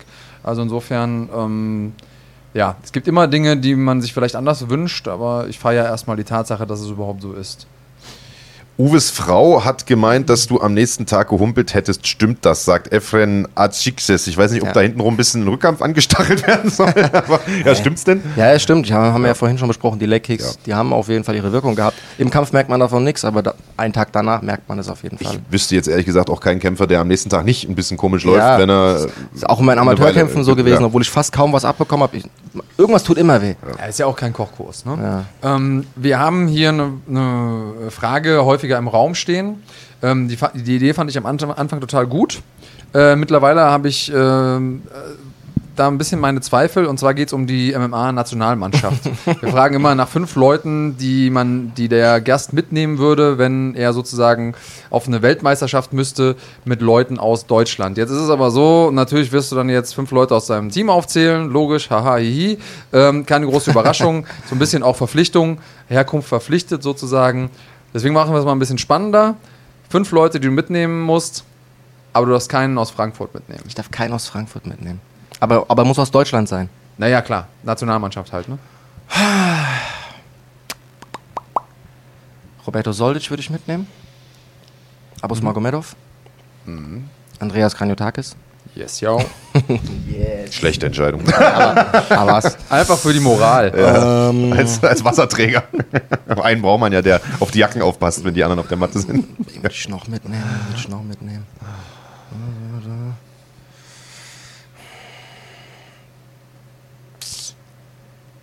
Drei haben wir, glaube ich, ne? Zwei Drei fehlen haben wir Drei, ja, schon, zwei ja, haben wir auch drei haben wir schon. Das sind Stolzfuß. Auch guter Mann. Ja, hat zurzeit wirklich einen guten Lauf. Und ähm, Hätten wir sogar auch fast jede Gewichtsklasse besetzt. Naja. Eine, eine doppelt. ein? Ja, Ja, einen noch. Einen noch. einen noch, einen noch. Ja, mir fällt gerade keiner ein. Ach, Ich schlag mal einen vor. kleinen, Was mit Peter Sobotta? Zum Beispiel Peter. Peter Sobotta ist gut, ja, stimmt. Nimm Peter mit. Sobotta, ja. Du, haben wir Peter auch noch untergebracht. Und eine Frage, und das äh, dürfte dich freuen, lieber Andreas, denn das ist deine Lieblingsrubrik lange Zeit gewesen. Herzschlag, haben wir es ja, glaube ich, genannt. Äh, Halil 030 fragt, hast du eine Freundin? Meine Schwester fragt. Natürlich, Halil, die Schwester möchte das wissen. Äh, hast du denn eine, eine Freundin? Oder lässt, lässt dein Leben dafür keine Zeit mit Doch, Arbeit ich, ich, und ich habe Oder ich hab eine Freundin, ja. Ich ja. hab, noch eine Und die heißt aber nicht Max Koga. nein, nein. Das ist die Schwester von Max Koga. Sehr gut. ja, äh, eine Frage, die sehr, sehr häufig kommt, ist, wie sieht es mit deiner Ernährung aus? Also bist du jemand, du hast ja gerade gesagt, du hattest jetzt nicht unbedingt einen harten Weightcut, ein Kilo musstest du abschwitzen. Ähm, bist du jemand, der, ich sag mal so, Stefan Pütz-mäßig äh, wirklich hardcore auf seine Ernährung achtet und wenn er kann, auch mal drei Lasagnen hintereinander sich rein äh, drückt? Und äh, die Frage kam auch, ich weiß nicht mal ganz genau von wem, was ist dein Lieblingsmeal, äh, also Lieblings-Cheat-Meal dann wahrscheinlich, weil gesunde Mahlzeiten sind ja in der Regel nicht die Lieblingsmahlzeiten. Ma- Mein Lieblingsessen ist der Burger von Herman the German. Das ist der beste Burger, den es gibt. Und äh, so wie ich mich ernähre, ich ernähre mich eigentlich, ich esse eigentlich alles. Also äh, wenn ich nicht in Vorbereitung bin, wenn ich nicht auf mein Gewicht achten muss. Bei mir ist es so, ich kann essen, was ich will. Ich nehme nicht zu. Oh, ich hasse es, wenn Leute Nein, das es sagen. kein ist Spaß, es ist so, es ist ich hasse es. Aber es ist so, ich, ich, ich, ich gehe nie über 77 Kilo, nie. Und da bleibe ich immer. Und ähm, ja, wenn ich mal Mein, in mein alter Vorbereitung Kollege. Siehst du aus wie ich. bin, möglich, möglich ist es. Aber nee, wenn ich in der Vorbereitung bin, dann hauptsächlich Low Carb, dann äh, keine Kohlenhydrate und dann purzeln die Gewichte bei mir schon. Hast aber Energie fürs Training trotzdem dann. Ja. ja. Okay. Äh, wenn du jetzt weiter kämpfst, ihr habt euch ja jetzt in einem Catchweight getroffen, Mhm. äh, Uwe und du, also 73 Kilo hast du gesagt, war das Limit, also zwischen äh, leicht und, und Welter sozusagen. Wenn du jetzt den nächsten Kampf machen würdest, in welcher Gewichtsklasse würdest du den denn machen? Im Leichtgewicht? Im Feder vielleicht sogar? Du hast gesagt, würdest du auch schaffen? Denke ich, dass ich es schaffen würde. Ich hätte, das wäre zwar hart, also gerade wegen der, ich, bin- ich esse sehr gerne. Deswegen 73 Kilo kam mir schon sehr gelegen. Ich würde am liebsten nur noch auf 73 Kilo kämpfen. Aber wie gesagt, ähm, ich, ich cutte ja auch nicht so viel Gewicht und die Leute sind dann halt auch schon Ja, gut, deutlich es, es schwerer. gibt ja bei GMC das Superleichtgewicht. Das ist ja, Ja. glaube ich, 73,9 oder sowas. Also das Ja. wäre das eine Option? Warum nicht? Ich muss mich, ich muss mich da nochmal mit, den- mit allen bequatschen, wie wir jetzt weiter verfahren und so, und dann schauen wir mal. Aber wie gesagt, Leichtgewicht, Federgewicht, Superleichtgewicht, ist, steht alles im Raum. Sehr gut. Ja, und dann hast du gesagt, wann sieht man dich wahrscheinlich wieder? Im Frühjahr, hast du, glaube ich, gesagt? April, April könnte möglich So, 7. sein. März ist in München, GMC. Ja, eins weiter vielleicht noch. So, März, ja, hm, März noch ein bisschen früh. April, Da eher liegt die April. Weihnachtsgans noch schwer im Bauch. Wahrscheinlich, ja, das auch. Ich gucke gerade, wann die nächste GMC wäre. Die wäre dann am 18. April in Düsseldorf. Mhm, das zum Beispiel, ja, warum nicht? Wer, würde auf jeden Fall, hätte ich Bock drauf. Ja, das Düsseldorf ist doch schon mal eine Ansage. Also GMC Make It Happen. Wir haben ja schon im Prinzip die ganze Arbeit von Dennis gemacht. Man muss nichts mehr tun, kann sich wieder Wir müssen hinlegen. noch die Unterschriften einsammeln und das Geld ausbezahlen und schon äh, kann das Ganze steigen. Ähm, ja, das wäre es von meiner Seite, Andreas, wenn du keine großartigen Fragen mehr hast. Äh, nee, ich würde dir gerne nochmal die Möglichkeit geben, äh, wenn du irgendwas loswerden willst. Äh, hast du irgendjemanden, den du noch herausfordern willst? Hast du jemanden, bei dem du dich noch bedanken möchtest? Hast du irgendwas noch auf dem Herzen? Willst du äh, Marc vielleicht noch eine Liebeserklärung machen? Oder eine Backpfeife geben. Backpfeife wäre mir lieber. Also, was immer du möchtest. Äh, das, Ähm. das ist deine Bühne, hier ist deine Kamera. Ja, ich bedanke mich auf jeden Fall nochmal bei allen, die bei GMC dabei waren, die den Kampf gesehen haben, alle, die live zugeschaut haben, die vom Fernseher saßen, bei meiner Mutter, die den Kampf so hart verfolgt hat, bei, bei meinem Vater, alle, die da waren, alle meine Freunde, die da waren, bei meinem Management Nils, der den Kampf möglich für mich gemacht hat, ganz brutal, bei GMC, die den Kampf möglich gemacht haben, bei euch für den Podcast hier und für den letzten Podcast auch nochmal. Und ja, das war's schon. Super. Fand ich cool, dass ich hier sein darf. Ja, immer äh, sehr, sehr gerne. Wir machen den Deckel jetzt hier gleich drauf. Nicht allerdings, um noch ein paar letzte Fragen von euch zu beantworten, die äh, hier kurz vor Schluss nochmal gestellt wurden. Also, die, der Jordan Belfort möchte wissen, warum macht ihr jetzt so lange Pause bei GMC? Ja, hat einfach damit zu tun, dass wir Jahreswechsel haben, Weihnachten, Silvester, da veranstaltet niemand, der bei Trost ist, äh, einen großen Event und dann äh, ist Neujahr, ehe dann alle wieder in Gang kommt äh, und dann ist ja Anfang März im Prinzip gar nicht mehr so lange nach Silvester. Äh, deswegen die Pause. Äh, wann kommt der Kampf äh, Stolzfuß gegen Eckerlin nun? Der, die Frage kam jetzt hier noch. Ja, das hängt ja so ein bisschen in der Schwebe. Also Dustin Stolzfuß hat ja letzte Woche im Podcast so ein bisschen angedeutet, dass er liebäugelt mit internationalen Organisationen, also nicht nur äh, auf Deutschland begrenzt kämpfen möchte, sondern vielleicht irgendwie mit noch größeren Organisationen liebäugelt. Sollte es dazu nicht kommen, werden wir den Kampf mit Sicherheit dann sehen im nächsten Jahr. Vielleicht auch im April, man weiß es nicht. Wie geht's, äh, wie geht's Christian? Der scheint wieder fit zu sein. Ja, ja, der scheint, Ja. fit, ist fit. Ah, wir haben jetzt ja einmal kurz nochmal äh, Grisha Jäger fragt, wie, du hast Uwe nicht gedankt gerade. Ähm, hast du das absichtlich nicht gemacht oder hast du ihn einfach vergessen? Oder hast du das Gefühl, du schuldest ihm keinen Dank? Nee, nee, doch, ich schuld Uwe auf jeden Fall auch nicht. Das habe ich jetzt. Daran habe ich nicht gedacht. Okay. Dann, Lass dich doch ja nicht von diesen, von diesen YouTube-Typen da rumschubsen. Also wirklich, so weit kommst du noch. Ähm, okay, also das war es von uns an dieser Stelle für diese Woche. Ein langes Kampfsportwochenende liegt hinter uns mit vielen Erfolgen für deutsche Kämpfe. Wir haben es eingangs im Recap gesagt. Tolle Siege für Enrico Kehl, für Christina Breuer, für Lom Ali Eskiev und, und, und. Also tolles Kampfsportwochenende. So kann es gerne weitergehen. Nächste Woche wird es ein wenig ruhiger. Wir sind dann allerdings natürlich auch wieder da. Wie immer sonntags 11 Uhr mit dem Schlagwort Podcast. Dann mit einem Podcast-Kollegen und zwar einem, neben dem wir beide, obwohl wir wirklich, weiß Gott, von zumindest gewichtsmäßig Schwergewichte sind, neben dem wir schmal aussehen dürften, nämlich Matthias Botthoff. Der hat auch einen äh, relativ neuen MMA-Podcast und äh, das Ganze soll sich, um es mal mit deinen Worten zu sagen, ein bisschen gegenseitig befruchten. Und äh, wir haben den guten Mann nächste Woche hier bei uns in der Sendung sprechen über alles, was das äh, MMA-Herz begehrt, blicken natürlich voraus auf UFC 245, sprechen über GMC und über viele Dinge mehr. Seid also auch nächste Woche dabei, sonntags 11 Uhr wie immer auf YouTube, auf Twitch und später dann auf dieser Spotify, iTunes, überall sind wir. Macht es gut, bis dahin. Bleib cremig.